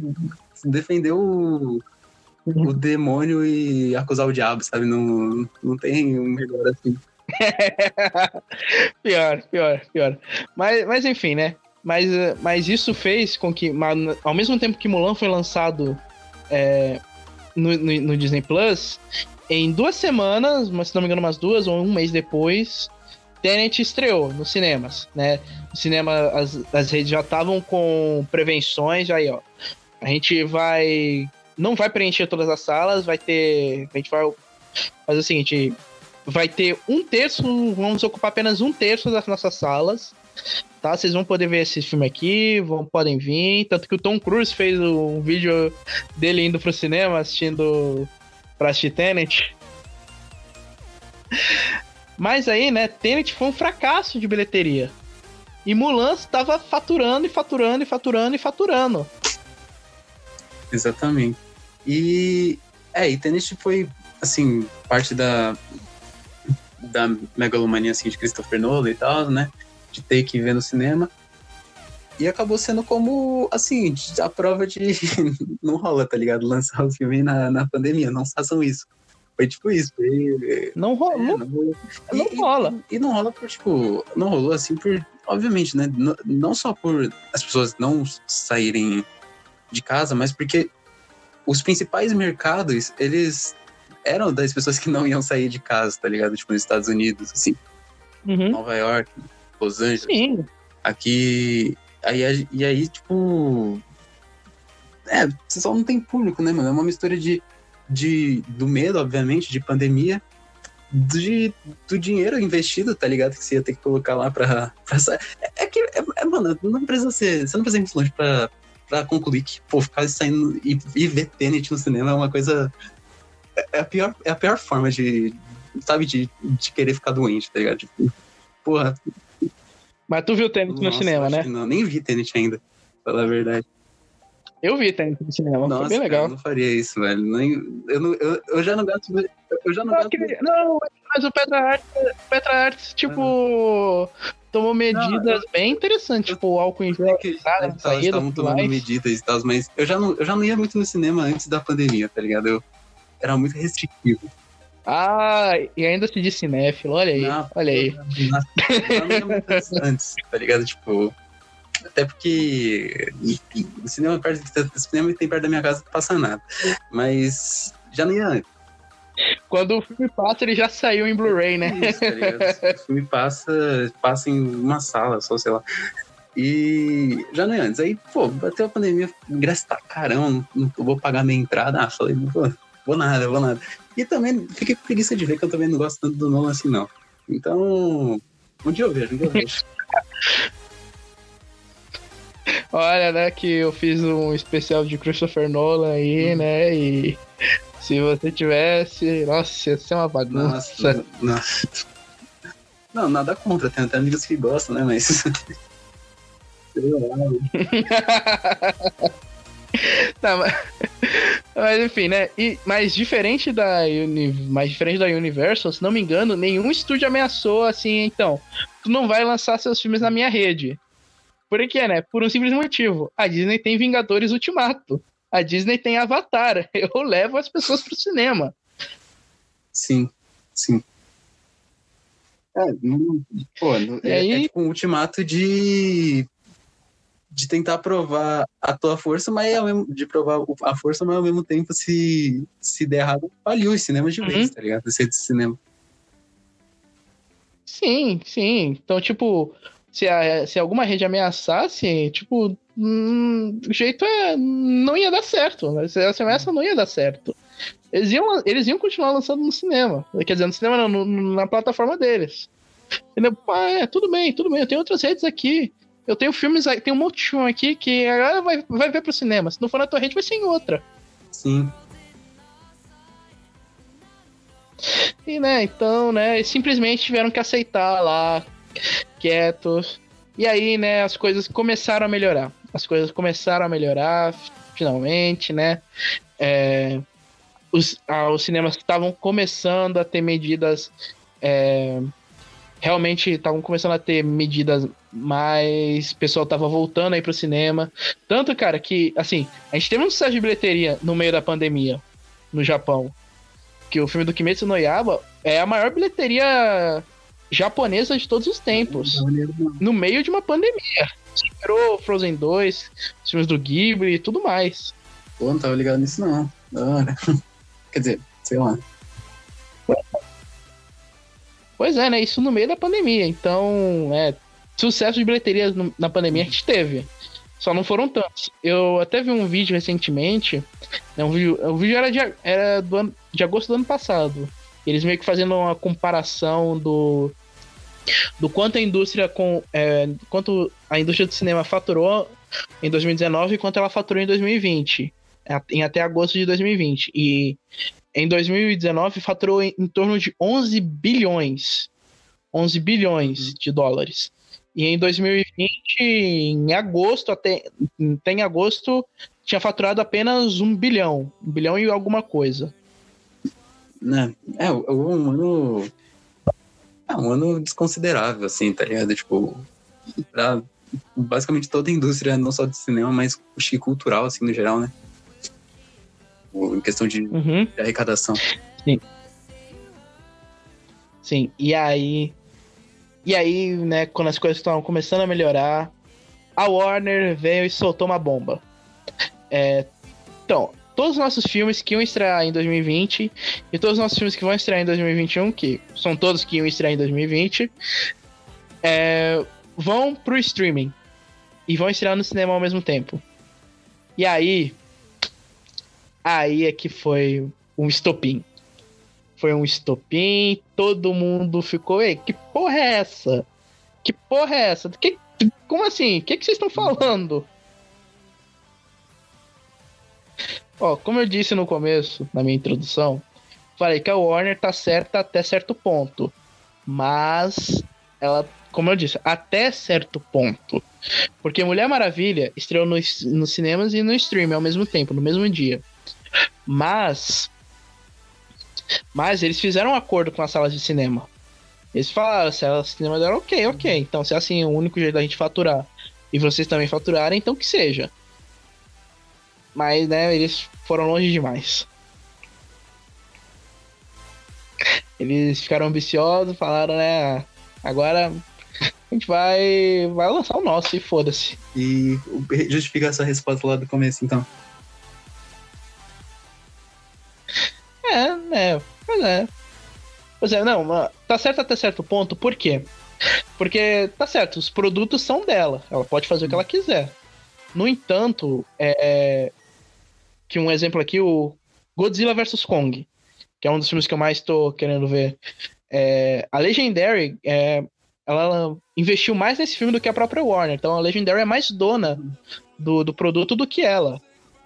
E ainda assim, ela não, não foi notificada nem nada. Todo mundo foi notificado, pegou de surpresa com aquele teaserzinho que a Warner lançou. Uhum. E aí os diretores ficaram putos, o Nolan ficou puto, é, todo mundo ficou puto, e isso meio que fez a Warner, né? Não sei, a Warner não, não vai. não vai. não vai não vai revogar a decisão dela. Mas anota aí, se outros estúdios resolverem fazer isso, é game over para salas de cinema. E por um simples motivo, quando a gente, quando um estúdio lança um filme, a bilheteria é, arrecadada é, vai para é dividida em três bolos, em três pedaços. Um, um pedaço vai para salas de cinema, outro pedaço vai para distribuidora e outro pedaço uhum. vai para o estúdio. E por isso, como hoje em dia os filmes estão cada vez mais caros, o para ter um pouquinho de lucro, é, o filme tem que faturar pelo menos um bilhão nas bilheterias. Algo, né, que tá cada vez mais recorrente, né? Tá falando de um filme enorme, né? Um filme que custa muito dinheiro. É, um filme, um filme enorme, um filme enorme. Como os, é, como os blockbusters estão cada vez mais caros, eles têm que lançar. É, eles têm que lançar e faturar. E o filme tem que faturar um bilhão. Não importa como, mas tem que faturar um bilhão para eles. para os estúdios terem um, o lucro desejado teria um lucro aceitável, entendeu? Por isso que algumas vezes a gente tem um filme que, pô, mas esse filme foi bem nas bilheterias, por que, que não tá tendo continuação? A gente sabe que não é porque foi a crítica, de, porque a crítica detona, não, porque, né, Transformers tá aí. É, 20 anos da crítica destruindo os filmes de Transformers e eles continuavam lançando, lançando, lançando. Sim. né? Então, assim, acho que tem muito a ver. Porque no momento em que o seu filme, você, você, Roger, vamos supor assim, você é dono de estúdio. Uhum. É, você tem esse filme fodão aqui. Tem esse filme fodão que pode faturar um bilhão e tudo mais. Mas você vai ter que. Mas você vai ter que dividir o seu faturamento com a distribuidora e com a redes de cinema. Você vai ter um. Você vai ter. Não vai ter um bolo inteiro, você vai ter só um pedaço. E aí, e se esse filme não fatura tanto quanto quanto deveria? Aí você vai ficar no prejuízo, correto? Sim. Mas e se você lançar no seu serviço de streaming? Então, mas, mas é esse, esse que é o, o embaçado do, dos investimentos, tá ligado? Porque quando um, uma produtora faz o seu próprio filme e a distribuidora só atua na, na distribuição, pô, realmente, um, um, péssimo negócio. Só que quando você tem uh, a distribuição que coloca mais dinheiro do que o, o próprio filme, porque tipo, do lucro necessário, velho, tipo, uma boa parte hoje já do orçamento vai pro, pra vender o filme, né, na verdade. É, vai pro Sim, marketing então... também. Só que a marketing não leva pedaço da bilheteria. Eu, a bilheteria é pra recuperar é, o dinheiro do marketing, que foi investido exatamente. no marketing. É, o, o marketing ele é, um, ele é um investimento das, da distribuidora por si só. Uhum. Sim, exatamente.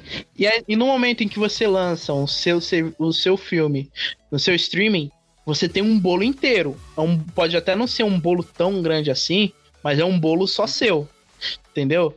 O que a pandemia fez para os estúdios de cinema foi só adiantar algo que eles já estavam planejando, que é parar de depender das salas de cinema e fazer trabalho eles mesmos. E o streaming meio que por, proporciona isso. Tanto que Netflix, é, até o momento, é, até o momento, não se, não se, ela não divulga muito bem os dados e tudo mais. Mas os prejuízos que ela ganha, que ela tem, é, são muito menores do que de um, do que de um fracasso de bilheteria da Disney, por exemplo. O, mas, o, que, o que os streamings estão fazendo hoje, principalmente os estúdios associados a, que têm seus próprios streamings estão fazendo hoje, é, é recriar a cultura de, de majors, de você fazer o seu filme, você é, fazer seu filme e vender o seu filme no mesmo lugar. O que, pro, uhum. agora, assim, tá, tá todo mundo criando streaming, bonito e tal, legal, pode, parece que vai criar um, um, mercado diverso, mas provavelmente vai acabar geralmente, realmente voltando a uma assimilação ali de dos de velhos gigantes de streaming, assim, né? Que a gente já, já tá tendo. Uhum. E o problema é quando isso, se isso começar de alguma forma ficar associado à compra dos, à compra dos conteúdos, né? Você produzir, fazer o seu uhum. próprio. Produzir, vender o seu próprio filme, até aí não é um problema. O problema é quando isso vai. Tipo, você tem um streaming muito menor, sei lá, um, um serviço tipo Quilo, sabe? Ninguém conhece você. O problema começa se isso de alguma forma foi esmagado por um, por um Prime Video da vida e for comprado mesmo, assim. A Amazon tá com um bagulho bizarro, eu não sei muito bem como funciona, mas a Amazon tem um bagulho bizarro já, que ela tem os, os serviços da. Uns setores assim que você aluga por fora da MGM, da, do Look, do paradas assim. Uhum. E isso provavelmente. E aí o, o, o tenso disso é que volta para a questão de, de como se você poderia lidar e, ou combater com isso. É, pro, porque você tem essa regular, regula, regulações diferentes em cada país e isso gera uma instabilidade particular dos próprios dos próprios streamings assim mas o que acaba o que acaba no final das contas é o cinema de, de grandes lançamentos assim e é, eu acho que não faz diferença pra, pra tanta é. gente, não. não, não, tanto que eu até ouvi, um, ouvi uma galera falando que, assim, se os grandes estúdios resolverem lançar seus grandes filmes, é, se os grandes resolverem lançar seus filmes somente no streaming, isso vai dar espaço para salas de cinema, é, os estúdios mais independentes. A galera, assim, mais underground mesmo. Vão ter seus filmes mais. com, uma, com um número maior de, visualiza de visualização, entendeu? Mas. É, por quanto tempo também? Né, porque, sim, se Vingadores Ultimato é tipo. Assim, você. Vamos aqui, supor, vamos aqui. Você. Vamos supor aqui. O que, que você prefere ver nesse mundo distópico onde o streaming é o mainstream e, cinema é nicho? Vamos, vamos ver. O que, que você ia preferir ver? Vingadores Ultimato na sua casa ou você ir pro cinema assistir um filme pequeno? Que você nunca ouviu falar. É, tipo, se eu, assim, nessa suposição eu teria que pagar para ver Vingadores Ultimato, né? Eu não tenho um serviço, sei lá, do Disney Plus, eu teria que, né, alugar, assim. Não, mas é uma suposição. Vamos supor que você é assinante de ah, todos os streamings. Nesse tópico que eu tô descrevendo aqui. Olha, eu. eu é, Aí que... eu provavelmente. Eu provavelmente veria um filme que eu posso ver em casa, né? Mas isso não me impediria de ir ao cinema. É que o problema da, de ir ao cinema e de ver os filmes é que é, é como esse espaço vai estar para o cinema independente, para o cinema independente. Porque a questão é que com a volta dos cinemas, a gente tem muita coisa que vai depender da, da acessibilidade ao, ao, cinema, por exemplo, o preço dos ingressos, né? A disponibilidade de horários. E eu acho que isso é até mais determinante do que. Não tão mais determinante, mas tanto quanto a disponibilidade dos filmes, porque muita gente, muita gente mesmo, fora da. Principalmente quem não é cinéfilozão, assim, gosta de acompanhar os lançamentos, as pessoas vão ao cinema como de, dependendo das circunstâncias, né? Vão como um evento, vão como ali uma forma de entretenimento e elas estão considerando que elas vão gastar o tal dinheiro naquilo e em tal horário que elas têm disponível. E eu acho que essa é a maior variável em aspectos gerais, assim, sabe? De, do, do, uhum. do, do, grande público que a gente chama de espectador, que não é necessariamente um fã da, da franquia ou o crítico, o entusiasta, mas a pessoa comum que só vai ver o filme ali por, por ver, né? É. Sim, sim. Sim. E. É, você tem um ponto. E sem falar, acho que também, né?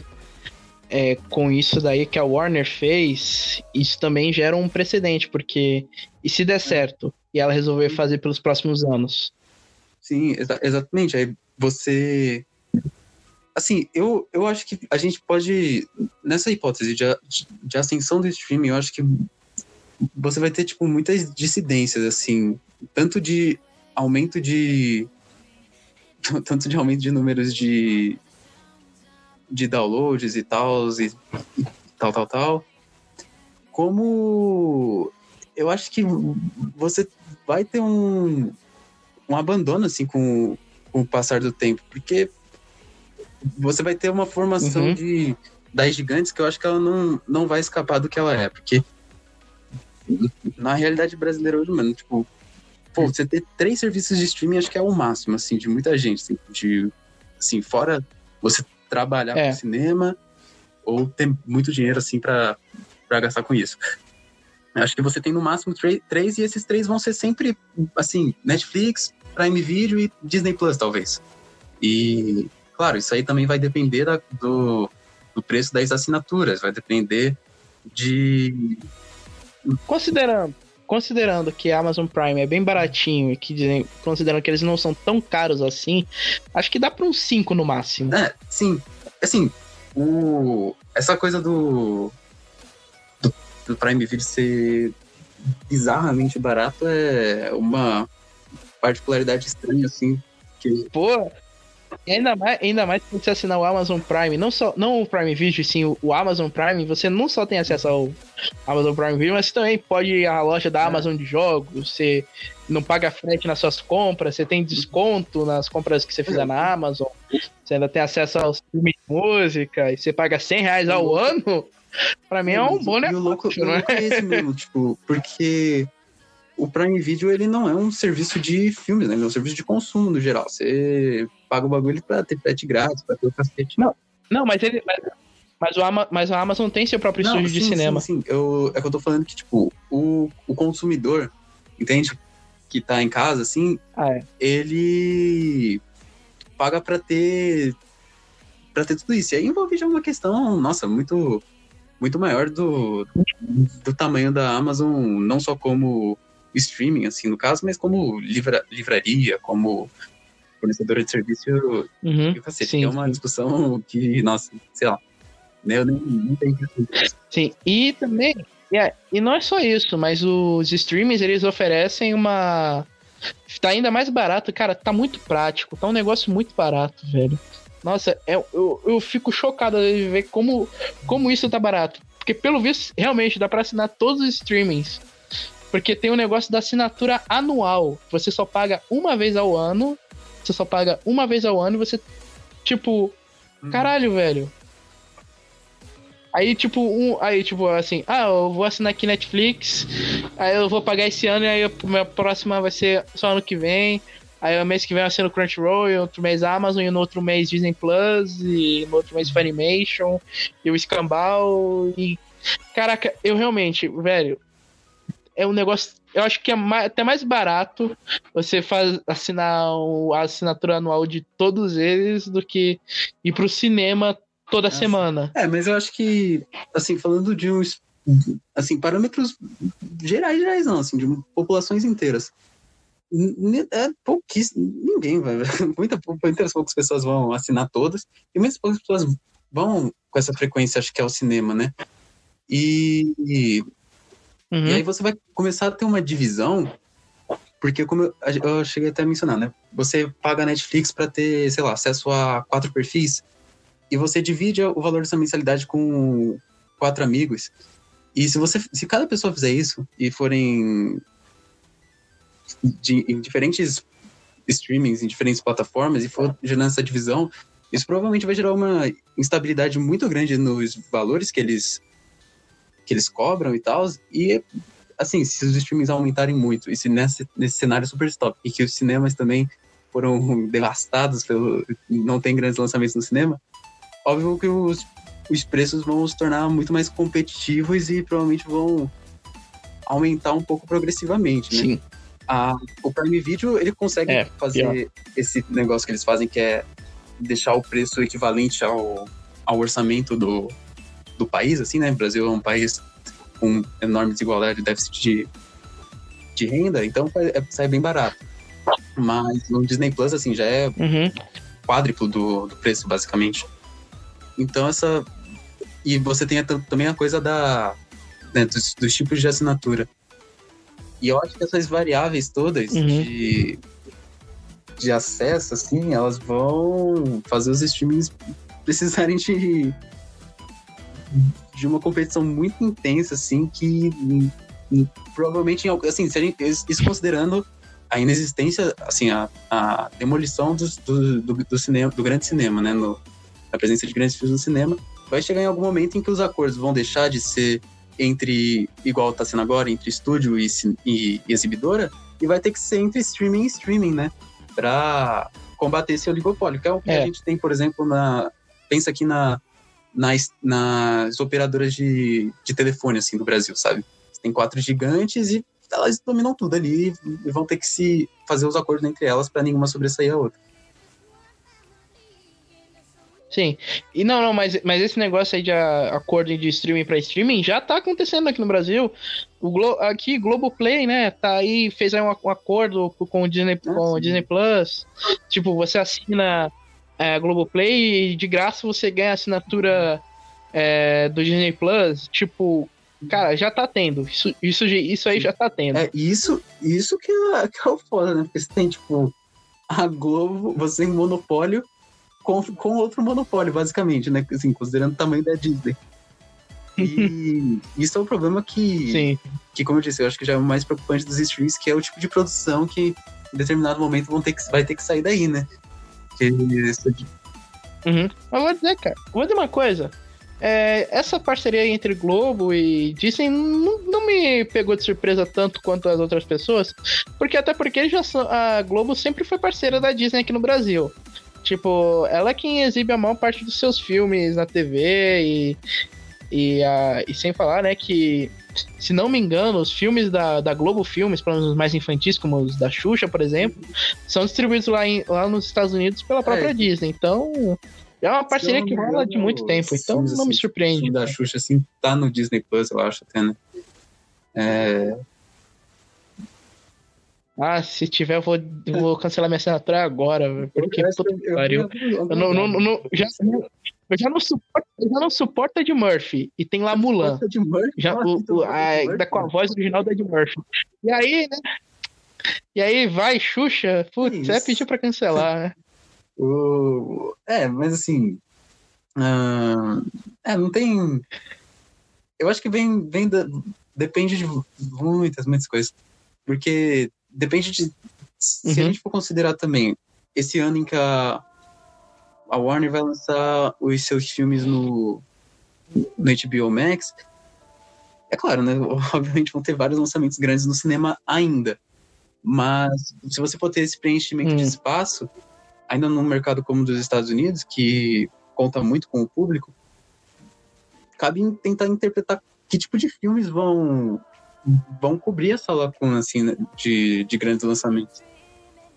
Sim. Ser, quais se vão ser sim, outra sim. a reformulação de outras grandes franquias, né? Ou se assim realmente como algumas pessoas até falam se vai ser o vai ter espaço para um cinema independente. Eu, eu acho que um cinema independente não, não vai ter espaço porque que a empresa, empresa milionária dá um jeito de, de fazer de, de ter domínio da, da exibição, sabe? É, capitalismo, capitalismo. Mas, mas, mas, eu, mas eu acho que é possível que tenha assim, porque. Porque assim, Netflix, ela não só faz suas próprias produções, ela uhum. também compra exclusividade sobre produções dos outros.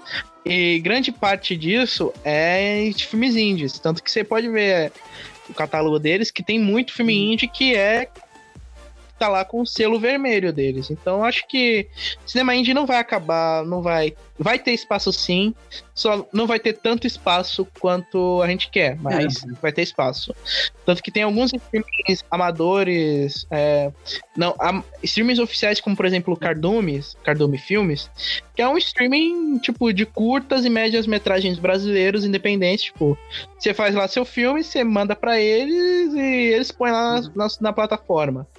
Entendeu? Então, acho, acho que não acabou. E ainda, ainda por cima, num preço muito maroto. Só 5 reais. Sim, não, é, não, não, é de nenhuma forma e... uma questão de, não, assim, de acabar, assim. Acabar nunca acaba, eu acho. E... Acho, acho. O fato é, eu acho que vai ter espaço. Eu acho que vai ter espaço. Só não vai ter tanto espaço quanto poderia ter. Uhum. É, é. Eu acho que esse pensamento é o que me amedronta, assim, porque a, como a gente já citou, o capitalismo, capitalismo funciona pela, pela fortificação da exceção como regra. Tipo, você vai ter um filme indie a cada sei lá quanto tempo, sendo tipo, ó, oh, esse filme indie na Netflix está fazendo sucesso. E aí você vai ter uma quebra que vai ser por milhões de filmes enormes sendo propagados por marketing, de forma que não, mas, mas convenhamos, mas vamos, vamos falar a verdade, vamos falar a verdade, vamos falar, vamos, vamos aqui falar a verdade. Quando foi a última vez, na, antes da pandemia, quando foi a última vez que você viu um filme indie, um filme independente, fazer sucesso, faturar tanto quanto um filme de estúdio? Fazer tanto sucesso quanto um filme de estúdio ainda no cinema. Quando foi a última vez que isso aconteceu? Pô, sei lá, dos Estados Unidos, você fala? Não, no mundo, no mundo. Sei lá, tipo.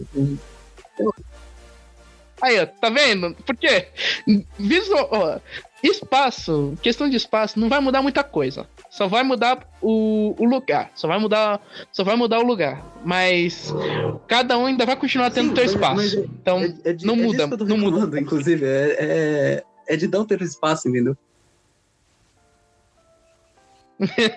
não, o espaço vai ter, só vai mudar não, o lugar. Pô, tipo, o. Não, o, o, espaço tem um espaço minúsculo, tá ligado? É isso que eu tô, eu tô falando. E ele vai continuar todo ali. Com espaço, um espaço minúsculo. Eu não tô reclamando da existência do espaço, mas do tamanho dele, na verdade. o espaço sempre foi minúsculo, cara. Convenhamos.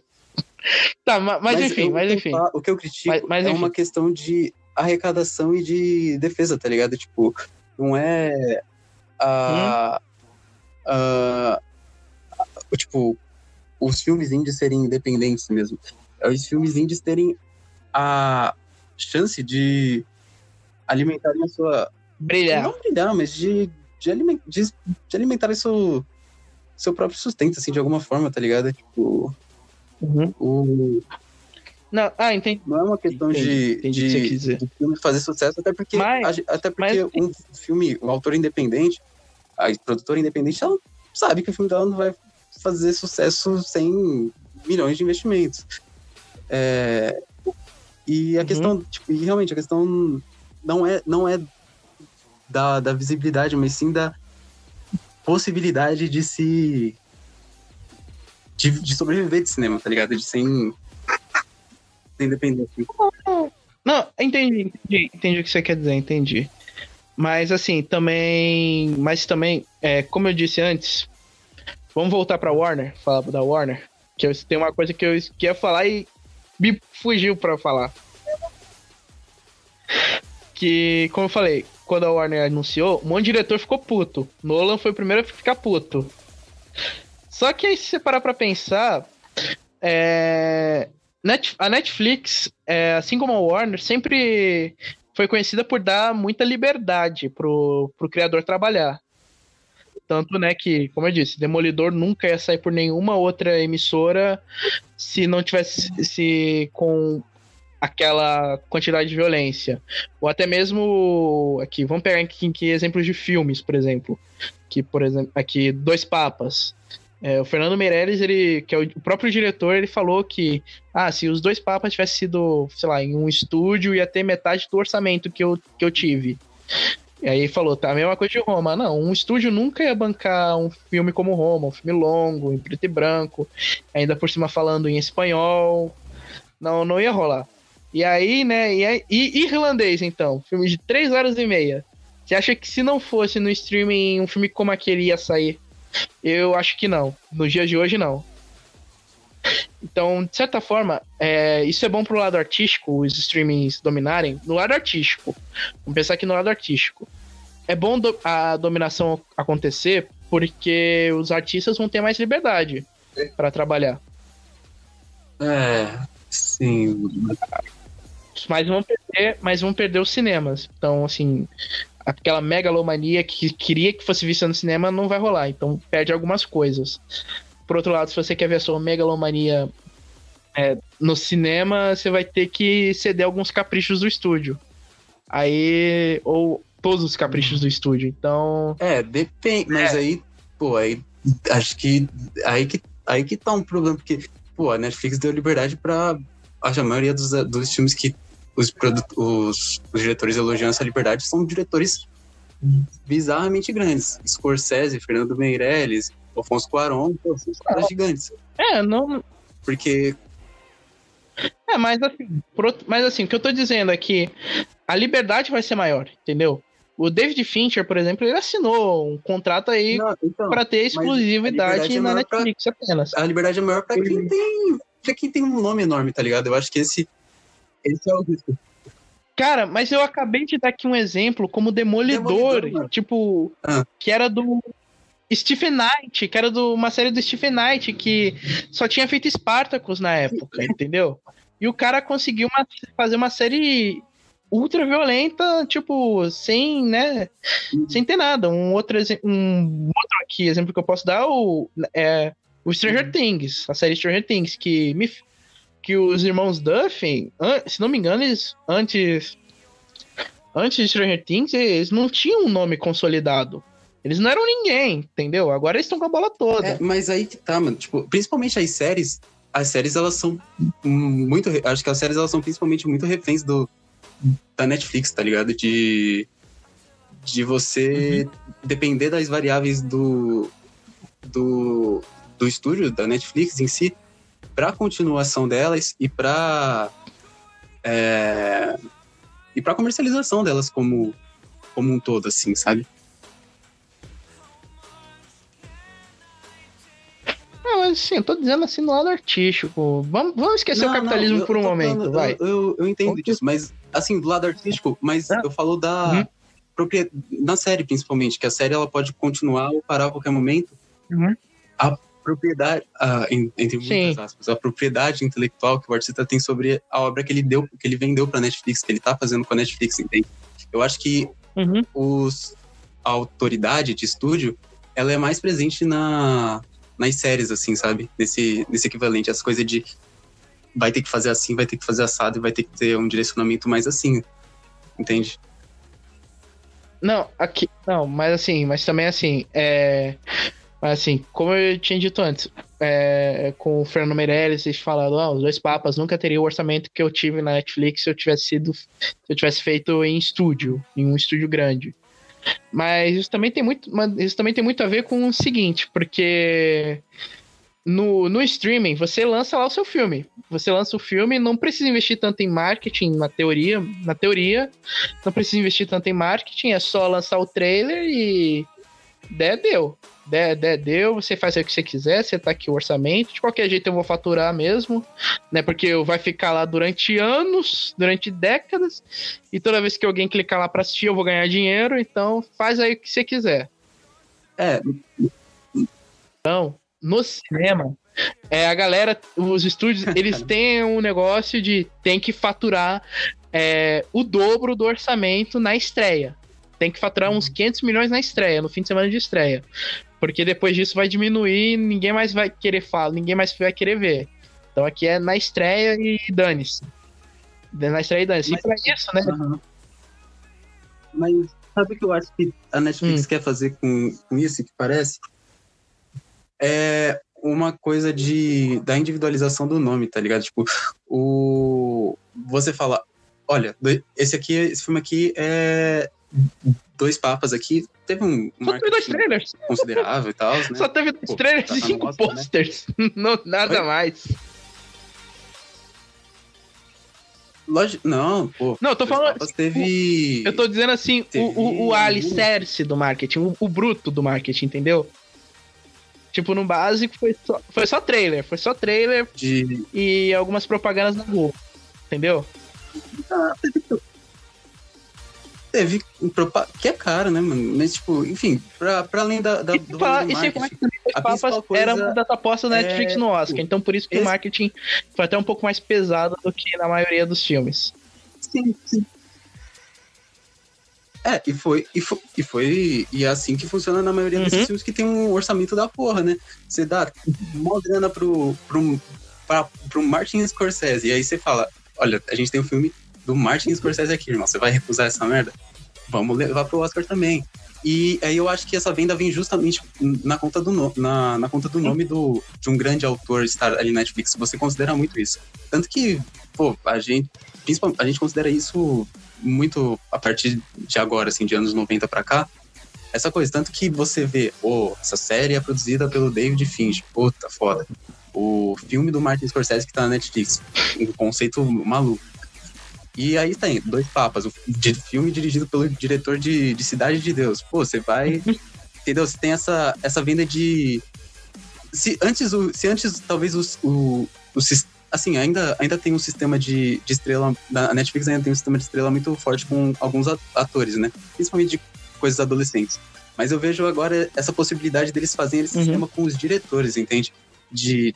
Assim como a própria Disney faz com as suas franquias, Talvez a Netflix esteja faz, articulando isso pelas séries, as franquias de, que seriam as séries, mas talvez pelos nomes dos uhum. diretores ali envolvidos, de ter associa associação.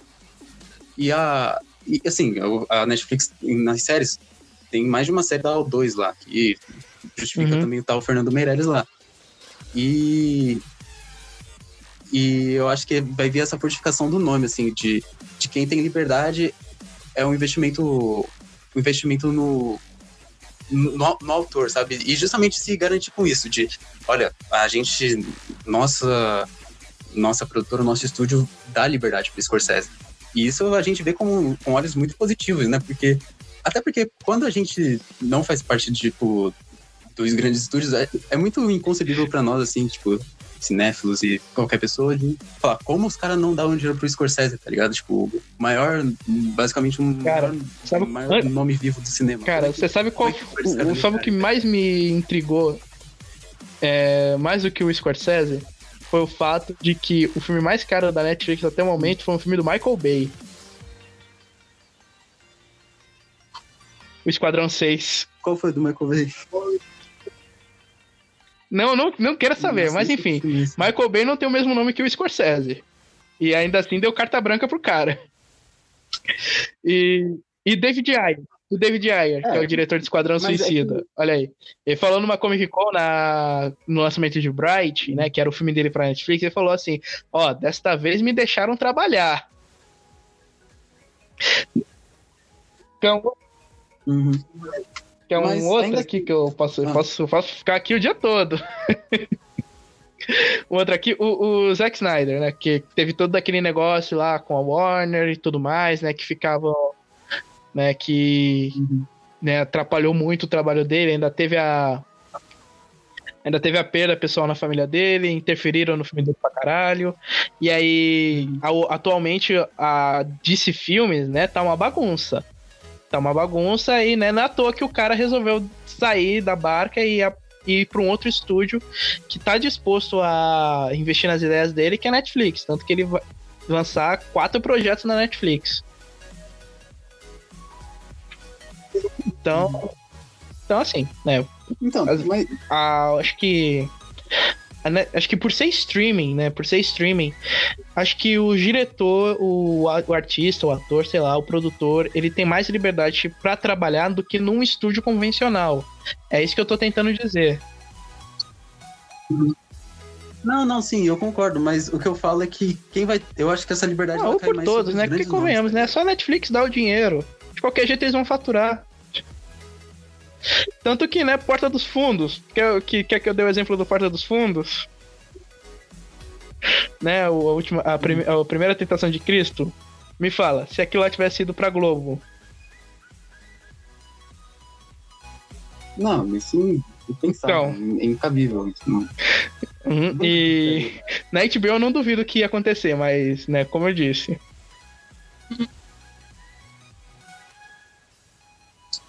Si- Sim, mas.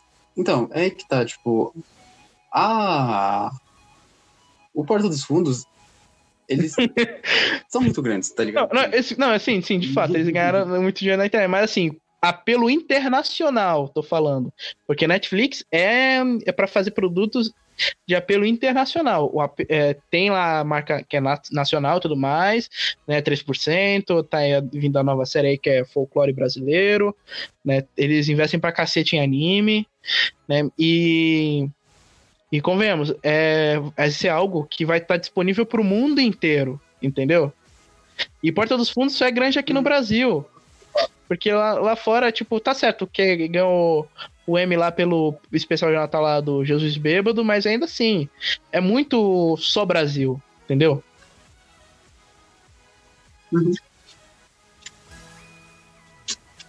Não, sim, sim, mas isso não. Assim, se a gente for analisar, é que isso volta pro que a gente falou lá de dessa ser dos streamings eles estarem inaugurando algo inédito Uhum. que é essa consolidação Sim. global e um único espaço. Só que isso inevitavelmente vai é, vai exigir que dentro desses espaços a gente tenha que, tenha que equilibrar as proporções, é claro. O, sei lá, o grande lançamento da Netflix que de um grande diretor estadunidense é um grande lançamento mundial, porque o cinema dos Estados Unidos tem uma proporção mundial. Mas mas ele também ele, ele pode ser visto como o, no departamento das divisões nacionais de Netflix, ele é visto como um, um grande lançamento dos Estados Unidos. Tanto que quando você tem um lançamento de um grande estúdio, Sim. o principal mercado é os Estados Unidos. E acho que, no, acho que é- essa é a linha de. Essa é, é, essa é a linha de raciocínio que se segue para Uhum. para cada país, assim, né? Tipo, o que, o que atinge ali aquele país. Isso é muito, muito, muito proveitoso para ele que se a, Net- se, a, se a gente a gente falou aqui da Amazon, se a Amazon equilibra os preços dela para conquistar os consumidores para o seu streaming, o que a Netflix faz é equilibrar os produtos dela, faz o bagulho do Porta dos Fundos e atrai uma galera Uhum. que gosta do Porta dos Fundos, né? E, e faz ser falado mesmo que o odeia o Porta dos Fundos faz falar disso.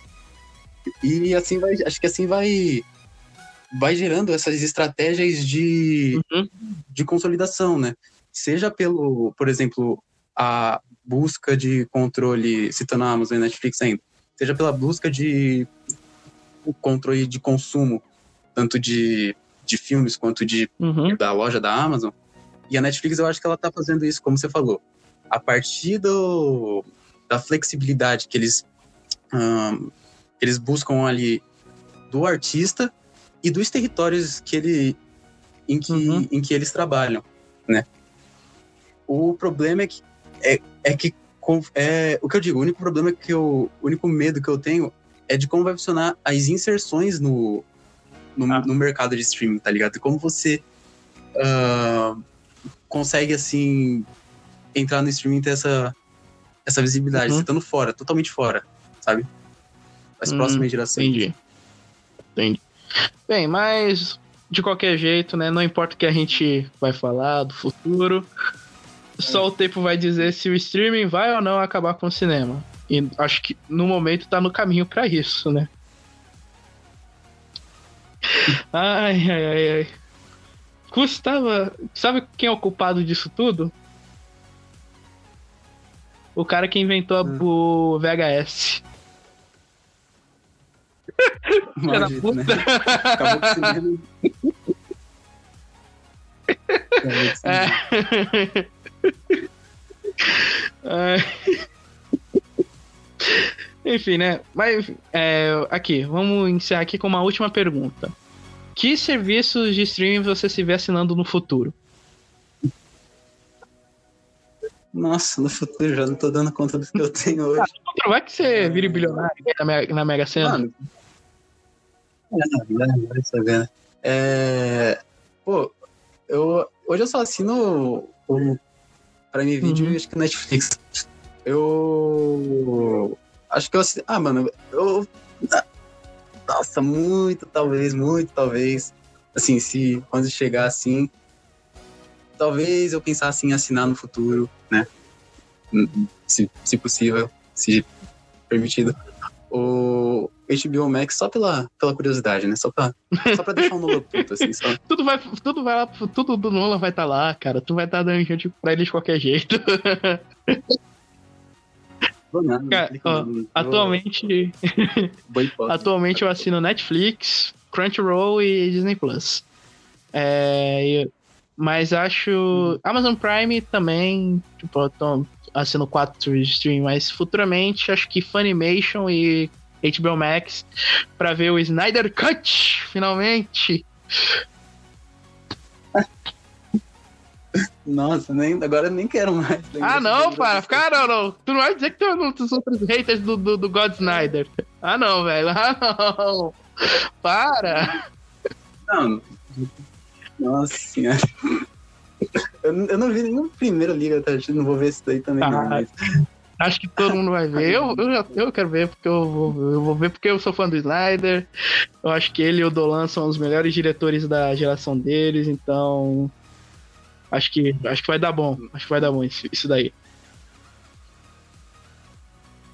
é, eu, eu vou estar vou tá acompanhando por fora, ver o que o pessoal vai falar, mas. Ah, é verdade, tu não gosta de filme de herói, né? Agora, né, vamos chegar aqui no nosso pequeno veredito aqui. Que acho que a gente já chegou, né? Que esse programa inteiro é um veredito. então, você acha que se a Warner, se os outros estúdios fizeram o que a Warner estão fazendo, é, quer dizer, se eles não fizerem, se, se eles não fizerem o que a Warner tá fazendo, em quanto tempo você acha que os cinemas se recuperam? Se recuperam. É. Hum, hum, olha, eu acho que em dois anos, assim. Aliás, ano que. É, depende muito do que vai acontecer esse ano. Mas eu acho que, considerando assim, a situação que a gente tá agora, eu acho que em dois anos tem uma recuperação de. De, reorgan... de reestruturação já, uma recuperação do gráfico poder subir mais do que do que pré-pandemia, assim. Hum. Bem, eu acho que também, acho que em dois anos, no máximo três, cinemas devem voltar ao normal de fato. Também, né, depende da vacina e também depende também desse presidente retardado que a gente tem. Sim. Enfim, né? Hum, acho que né, não temos muito mais o que falar, né? Só tem um recado aqui. Por favor, vão no Cine Editor do Roger, canal maneiro. Sigam ele no Instagram. Sim, Instagram, Instagram aí é arroba cinédito, cinédito, né? Sem acento. BR, cinédito BR. Quem quiser seguir lá. Uhum. Sim, e por favor, escutem mais no Tela Quente, eu espero. Roger, por favor, apareça mais vezes, cara. Estão precisando. Beleza, mano. No Nutella tá precisando de companhia pra, pra fazer os programas, porque é muito chato fazer sozinho. Ah, tá, beleza, então. uh, acho que não tem muito, acho que só música mesmo. Pra, é, colocar uma música para encerrar. Né, que caso você não tenha ouvido os outros, o programa a gente encerra com música. Então, a música eu não conheço muitas músicas que falam sobre streaming versus cinema. Acho que não tem nenhuma que fala disso. Então, eu vi a oportunidade de botar uma música de metal, porque sempre que eu, eu falei no início, sempre que eu tiver a oportunidade de pôr uma música de heavy metal, eu ia pôr heavy metal, então tá aí. Já vou falar, já vou falar da banda Hamstein? Não. Nunca ouviu falar de Hamstein? Não. É uma banda de. Metal. Ah, é uma banda de metal industrial bem foda. Mas a música que eu vou. Quer dizer, é deles, mas não é cantada por eles. É um cover da Cecily Monique, que ela dá uma pegada mais gótica, sinfônica pro, pra música. Então fiquem agora com Rising Rising, cover da Cecily Monique, que é incrível. E até que semana que vem, como mais no Tela Quente com pão por favor. E é, tchau. ah, o pessoal vai ter uma diarreia, hein?